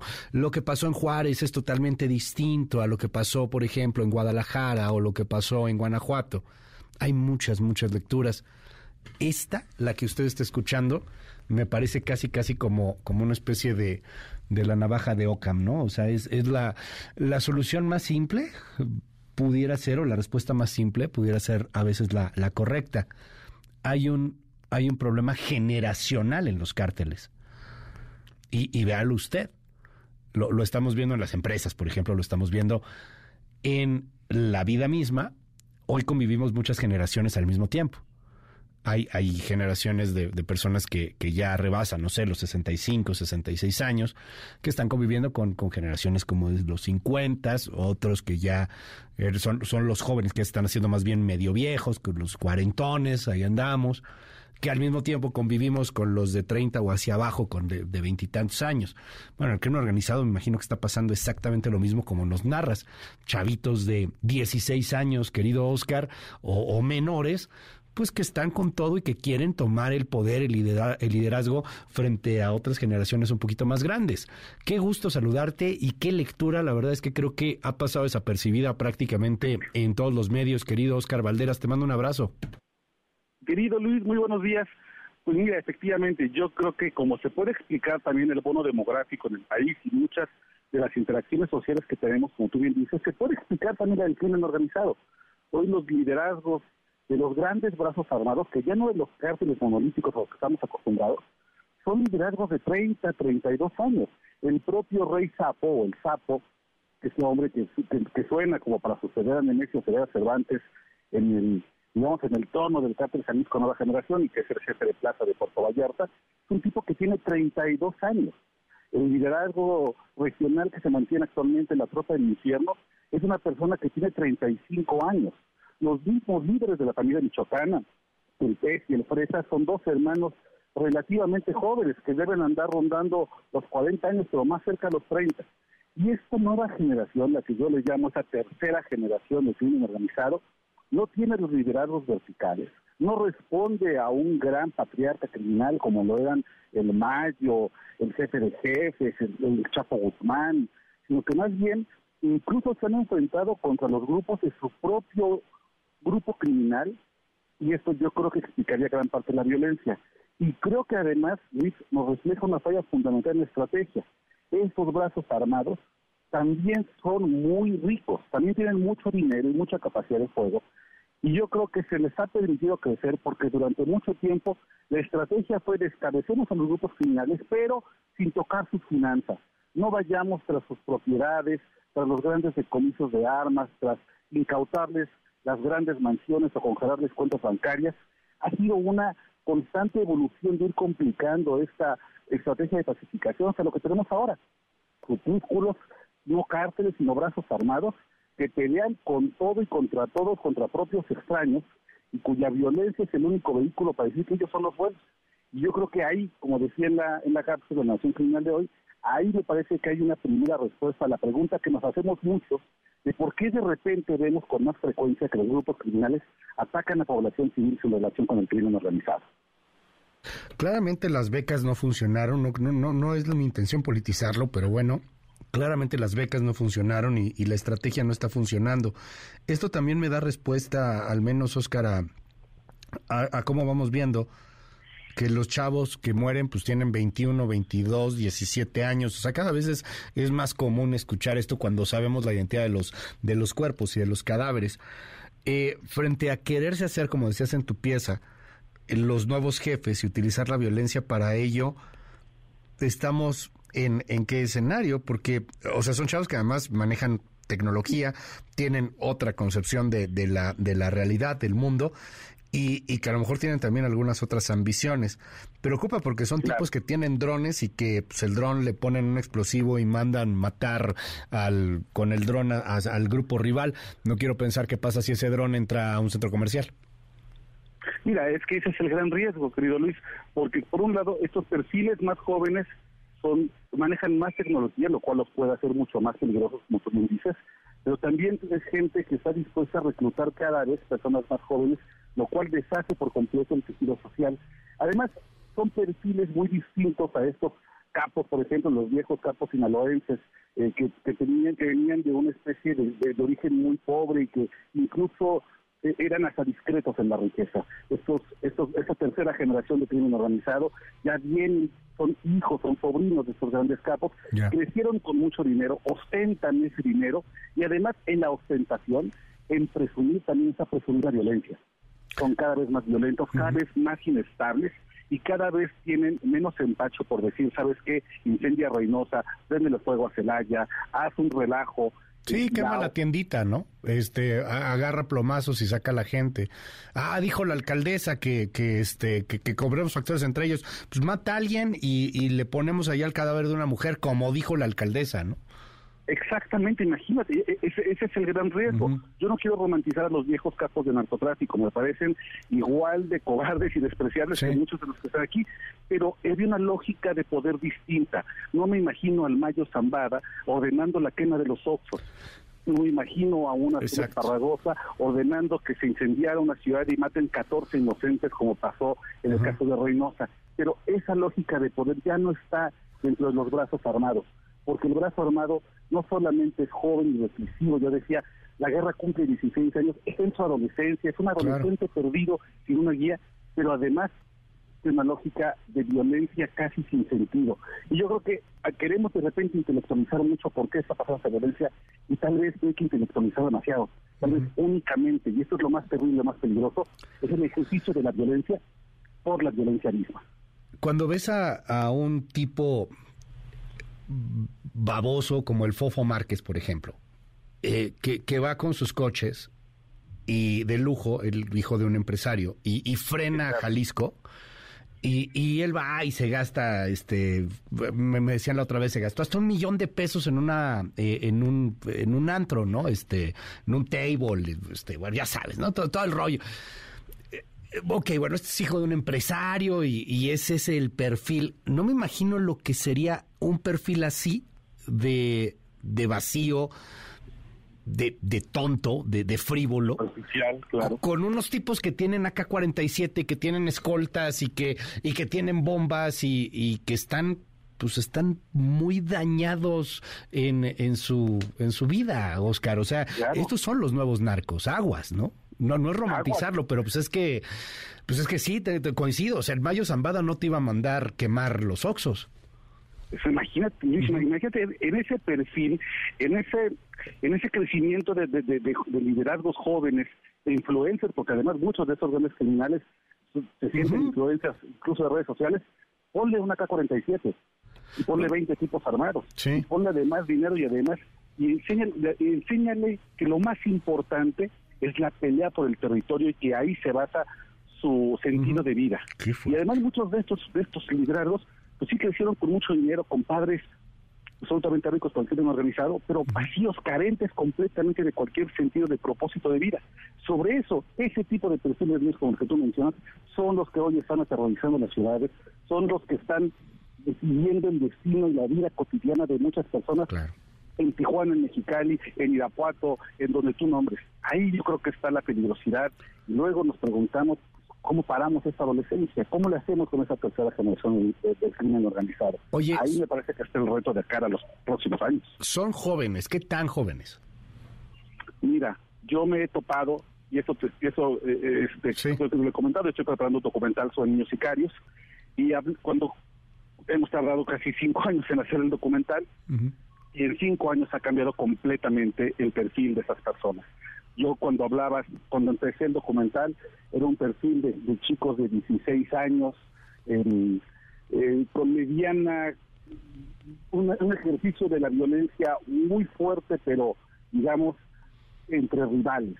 En cinco años, la verdad, Luis, es que ha cambiado. Me he encontrado ya con, con, niños de 12 años con un ejercicio de violencia por la violencia, de verdad, eh, eh, una oferta desmedida, descarnada, y cualquiera que esté estudiando estos temas de comportamiento criminal te puede decir, en cinco años, en ocho años el país cambió de una manera terrible, nos metimos en una espiral de cada vez más jóvenes cada vez más violencia, cada vez menos sentido de la violencia, cada vez decías, pero ¿por qué hiciste eso? ¿Por, por, por, qué le arrancaste el corazón? ¿Por qué, por qué le hiciste tanto daño? ¿Por, ¿Por qué tanta hazaña? Y la respuesta es, pues no sé, era divertido me gustaba. El video... Eso, le agradaba al jefe. El video de Michoacán, de, que ya es viejo el video, pues estuvo circulando hace, hace poco otra vez espantoso quien lo haya visto. Lo siento mucho si usted lo vio, que nos está escuchando, porque la verdad no es, no es algo agradable de ver. Yo lo vi y algo que notaba es que eran chavititos, Oscar, y estaban jugando con que le abrían el, pecho a este tipo y, y, le sacaban el corazón y la tía y, ay, mira, mira, sí, no, no, pero deja que... O sea, estaban jugando. E, e, era como si estuvieran en un videojuego estos chavos. Fíjate, Luis, que yo, hice el ejercicio de ver ese video terrible, verlo, que es, de verdad es, es, escalofriante, y luego no verlo, solamente escucharlo. Y si uno escucha y no lo ve, de verdad pareciera que estuvieran jugando. Sí, que están en... niños, porque se escuchan voces infantiles. Y, y, es terrible, de verdad. Eh, y además después de eso yo creo, Luis, que va a venir una discusión bien importante y bien incómoda como país, y es preguntarnos si alguien que hace eso a los 12 años a los 14, a los 15, lo disfruta tanto y no encuentra remordimiento, tiene capacidad de readaptación social. Estamos a tiempo de poder reincorporar ese adolescente a la sociedad o de plano lo tenemos perdido para siempre. Y va a ser una discusión bien difícil, bien dura, bien incómoda, pero es esa discusión que tenemos postergada porque antes no quisimos tener otras conversaciones incómodas porque decidimos que el crimen organizado se le iba a permitir meterse en la vida cotidiana. Y aquí están las consecuencias. Gracias, Oscar. Te mando un gran abrazo y te seguimos en tus redes sociales. ¿Cuáles son? Querido Luis, muchísimas gracias. En Twitter seguimos la conversación, arroba Oscar Gracias, Oscar. Son las 9 de la mañana con 31 minutos.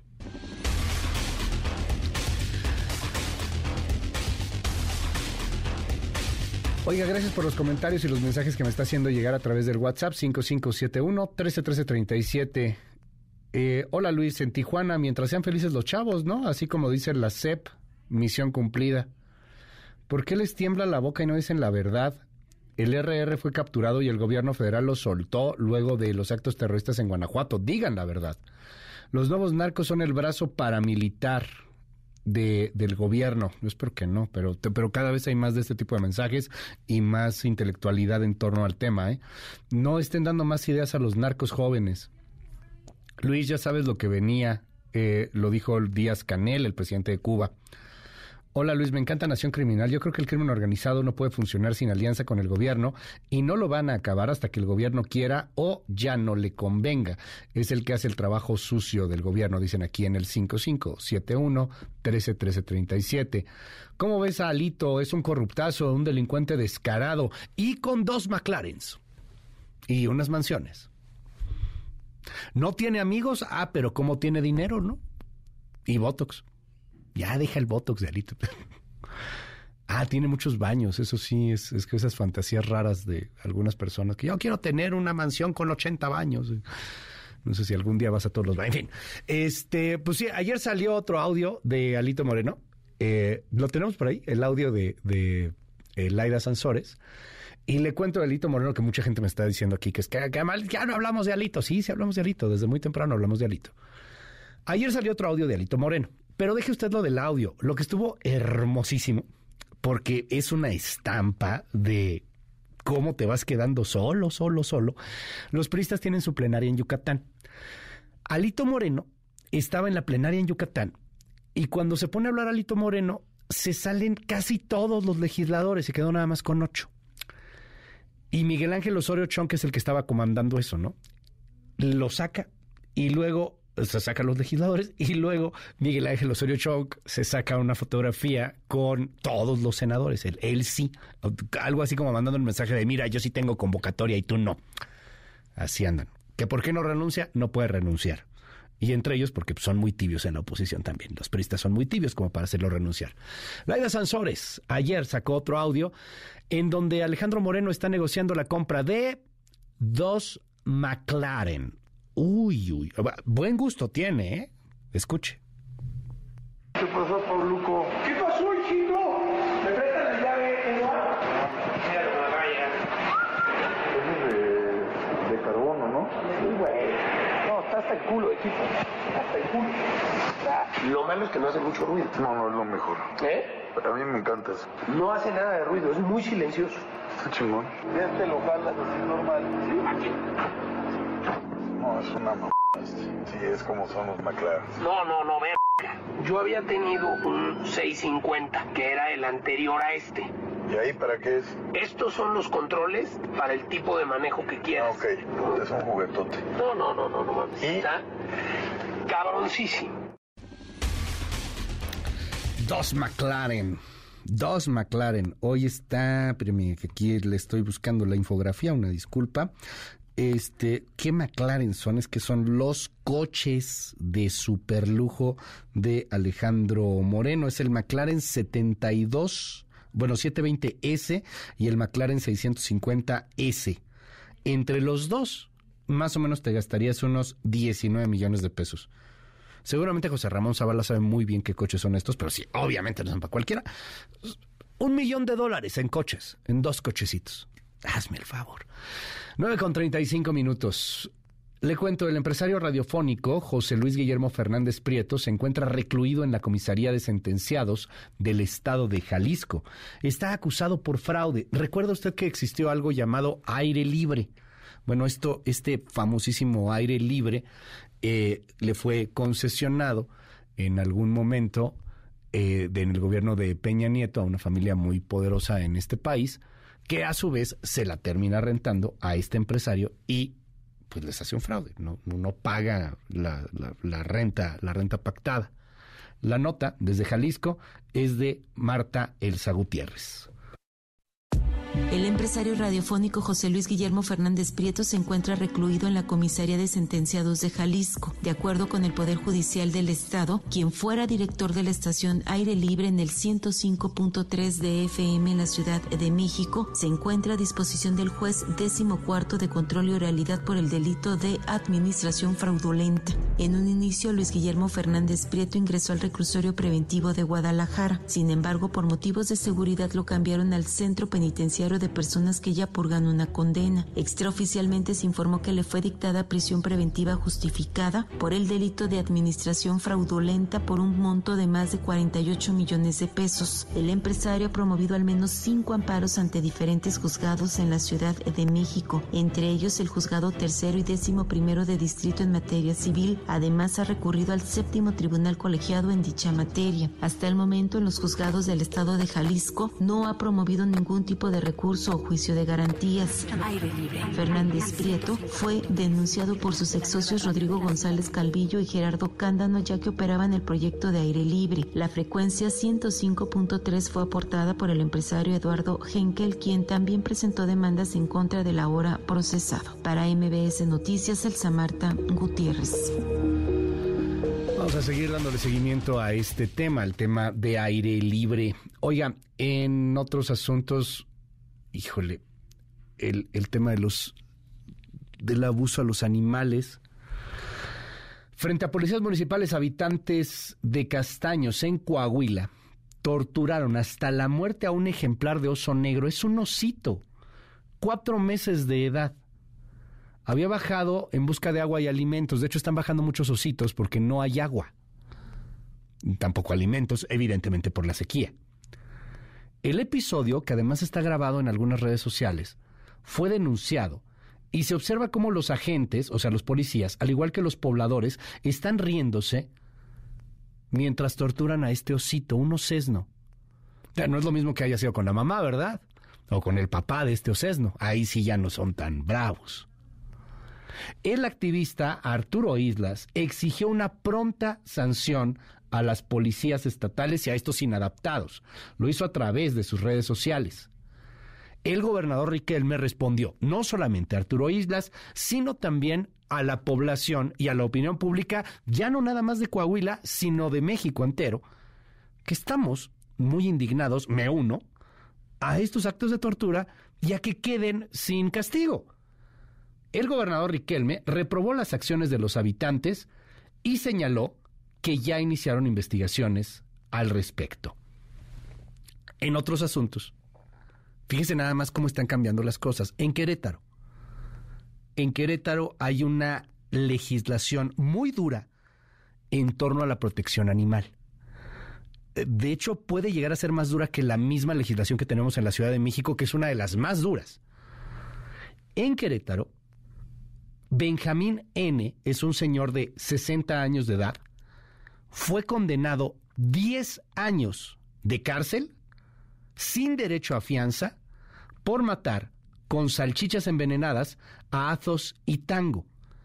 Estos eran perritos rescatistas que de hecho sus dueños prestaban a la Cruz Roja y jugaban y los entrenaban frente, no a la casa, pero digamos que sí frente a la banqueta muy cercano a la casa de este hombre, Benjamín N. Benjamín ya había amenazado, se enojó, un día les da salchichas envenenadas y los mata. La condena es de 10 años de cárcel. Escuche usted. Una sentencia con pena privativa de libertad de 10 años 6 meses y una reparación del daño ejemplar acorde a el valor que tenían los perritos, la capacitación y todos los cuidados con los que contaba y que le fueron proporcionados por su manejador. De que es una punta de lanza en el tema de maltrato animal aquí en el estado. Creo que estamos muy tranquilos porque hicimos las cosas correctas. Somos buenas personas entrenando buenos perritos y es lo que nos importa seguir trabajando. Hay mucha gente que, que piensa, y digo, se, vale, que cree que, que los animales no pueden percibir muchas cosas, que no sienten, que no se pueden percibir inclusive a sí mismos. Hay investigaciones que contradicen un poco esto, inclusive hasta el asunto de la memoria.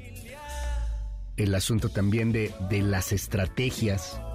Échele un ojo a, a lo que a lo que hace un simio en Australia, si no me equivoco, ahorita le posteo un poco más de, información, que planea y hace estrategias para aventarle cosas a la gente que lo ve en el zoológico. Eh, es, es, un, es, un, tema hoy muy polémico el, el tema de los animalitos. Y se basa en ciencia, no solamente en creencias, no en antropomorfizar al perro o al gato o al chango o al delfín o a lo que usted quiera sino que se basa en ciencia. Y esto es lo que yo le voy a contar. Si usted tiene un perrito, cuando llega a su casa, seguramente le hace fiesta. A veces es el único que le hace fiesta, ¿no? Pero seguramente le hace fiesta. Y, a veces depende del carácter del perrito. Cuando llega un extraño, también le hace fiesta. Nos hemos dado cuenta en la ciencia, los científicos, que los perritos lloran. Los perritos pues tienen lágrimas. De hecho, en algunos casos se les hace sus ojitos, se les llenan pues de basuritas, de, lagañas por, por el tema del llanto. De acuerdo a una investigación, se han dado cuenta científicos japoneses que los perritos lloran de emoción y de alegría. Esto está firmado por el profesor del Laboratorio de Interacción y Reciprocidad Humano-Animal de la Universidad de Asabu. Es el doctor Takafumi Kikushi. Y bueno, ¿qué, es lo nuevo?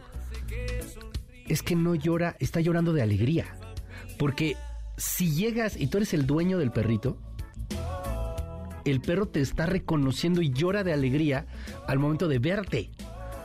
En comparación con alguien que a lo mejor no es de la familia, que a lo mejor no conoce o que no tenga tanta, que no está tan apegado, y ahí ya no llora. Es, es, una investigación muy interesante, se la posteo en las redes sociales en este momento, en una nota de CNN, pero hay muchas otras más. Inclusive la BBC de Londres la empezó a reportar el día de ayer en sus podcasts muy interesante y, sí, sí genera un parteaguas uh, en, uh, o sea, en adelante, porque estamos o están demostrando que esto que creíamos de llorar de alegría era exclusivo de los humanos, pues no, también puede ser que sea los perritos. 9 con 44. Regresamos, esto es MBS. En un momento regresamos. Continúa con la información con Luis Cárdenas en MBS Noticias.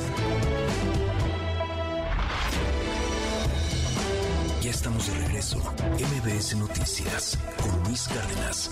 Continuamos.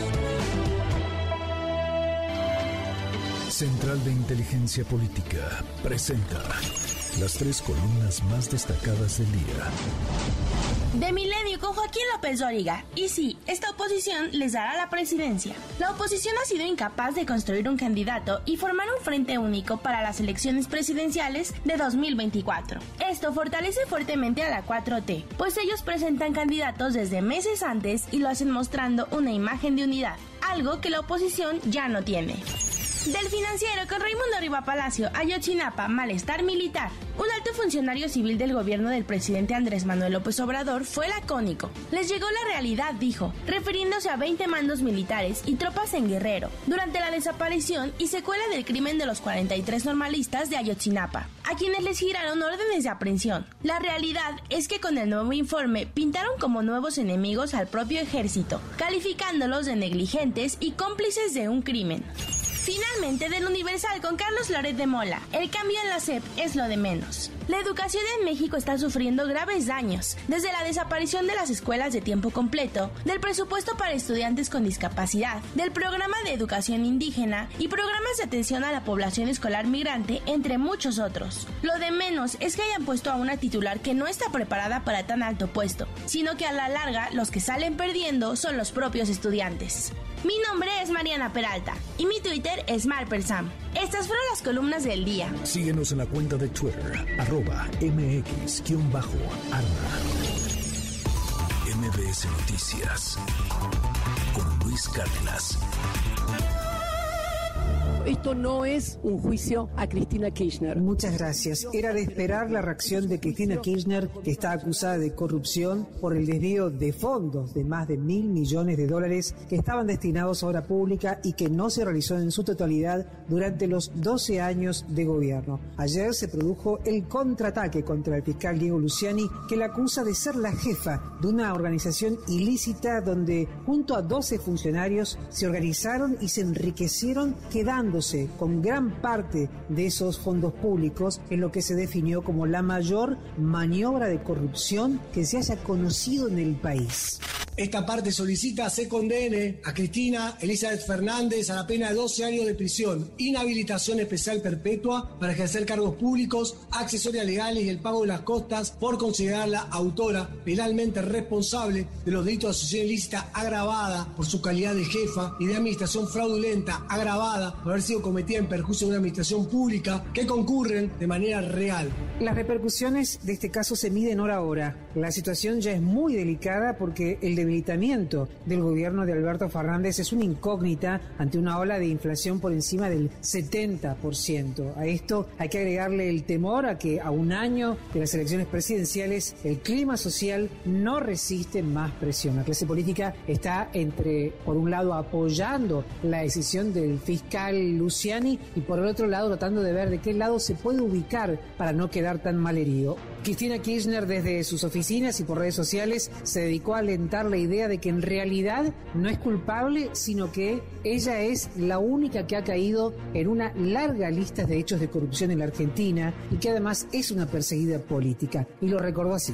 12 años pudimos construir donde piense como piense, ningún argentino puede decir que no se vivía mejor que ahora y que se había vivido mejor que nunca. Son 12 años, los 12 años del mejor gobierno que tuvo la Argentina en las últimas décadas, el de Néstor Kirchner y mis dos mandatos. Y lo digo con números. ¿Por qué nos piden 12 años? Uno por la memoria, el otro por la verdad, otro por la justicia, otro por el fondo, otro por la CFJP, otro por IPF y vaca muerta, otra por el no endeudamiento, otra por el salario de los laburantes. Cuando me fui, los laburantes se llevaban el 51,8% del PBI. Como les decía, el temor es muy grande y la Corte Suprema hoy ordenó reforzar la seguridad de jueces y fiscales ante mensajes en redes sociales de seguidores de Cristina Kirchner que están llamando a averiguar los domicilios para ir a atacarlos. Argentina nuevamente en un capítulo de máxima oscuridad. Hasta aquí mi reporte desde Buenos Aires. MBS Noticias con Luis Cárdenas. Titulares del mundo. York Times, Estados Unidos. En Ucrania, una planta nuclear tomada como rehén. Washington Post, Estados Unidos. Nadler derrota a Maloney en Nueva York, mientras que Christ avanza para enfrentarse a DeSantis en Florida. El país, España. El ministro del Interior de Colombia admite que falta dinero para proteger la vida de tanta gente amenazada. Le Monde, Francia. Cómo el gas de Total Energies alimenta los aviones de combate rusos en Ucrania. The Guardian, Reino Unido. Enojo mundial. Las principales comercializadoras de grano se benefician de una injusta crisis de hambre. Der Spiegel, Alemania. Solo 3%. El milagro de la baja inflación suiza. Corriere della Sera, Italia. El desafío del gas y los impuestos. Funcho de São Paulo, Brasil. La Policía Federal toma medidas contra empresarios del gobierno con el visto bueno de Moraes. El Clarín, Argentina. Defensa política no judicial. Cristina intenta vincular a los fiscales y los bolsos de López con el macrismo. Al Jazeera, Medio Oriente. El temor de más ataques rusos ensombrece el día de la independencia en Ucrania. En un momento regresamos. Continúa con la información con Luis Cárdenas en MBS Noticias. Ya estamos de regreso. MBS Noticias con Luis Cárdenas. Continuamos.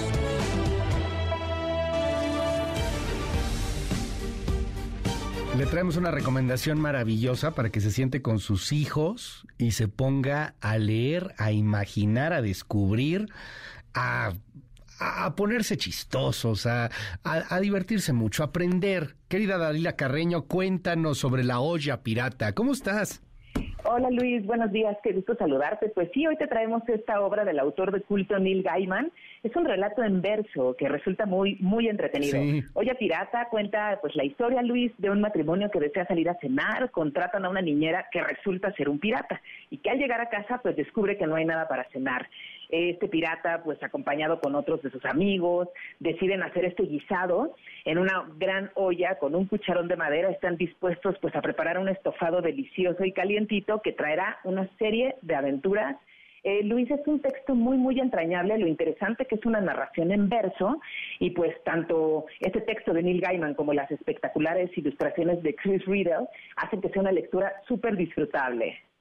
Vale mucho la pena, ¿eh? vale muchísimo la pena. Me encantó el asunto del verso porque sí. no se ven ya este tipo de, de, de cuentos eh, y, y, va en verso y a lo mejor aquí en México será un poco raro porque sin dar spoilers, los papás se van a cenar y los dejan cuidando a un pirata, ¿no? Este, digo qué cosa, pero eh, aquí en México a lo mejor mucha gente dice, no, ¿cómo crees que harían eso? Pero, pero vale mucho la pena, es para, es para estar este, incentivando la imaginación.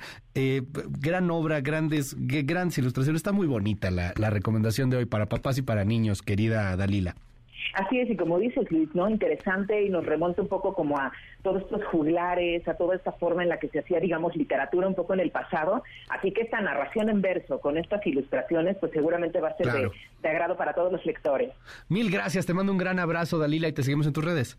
Claro que sí, en arroba Dalcarreno y no se olviden Olla Pirata disponible en todas las librerías. Gracias, abrazo, cuídense mucho, hasta mañana en punto de las seis se queda con Gaby Vargas y ya están aquí Ingrid y Tamara. Oiga, eh, rápidamente, información de último momento. Está iniciando la audiencia de Jesús Murillo Caram, ¿no? En la Ciudad de México.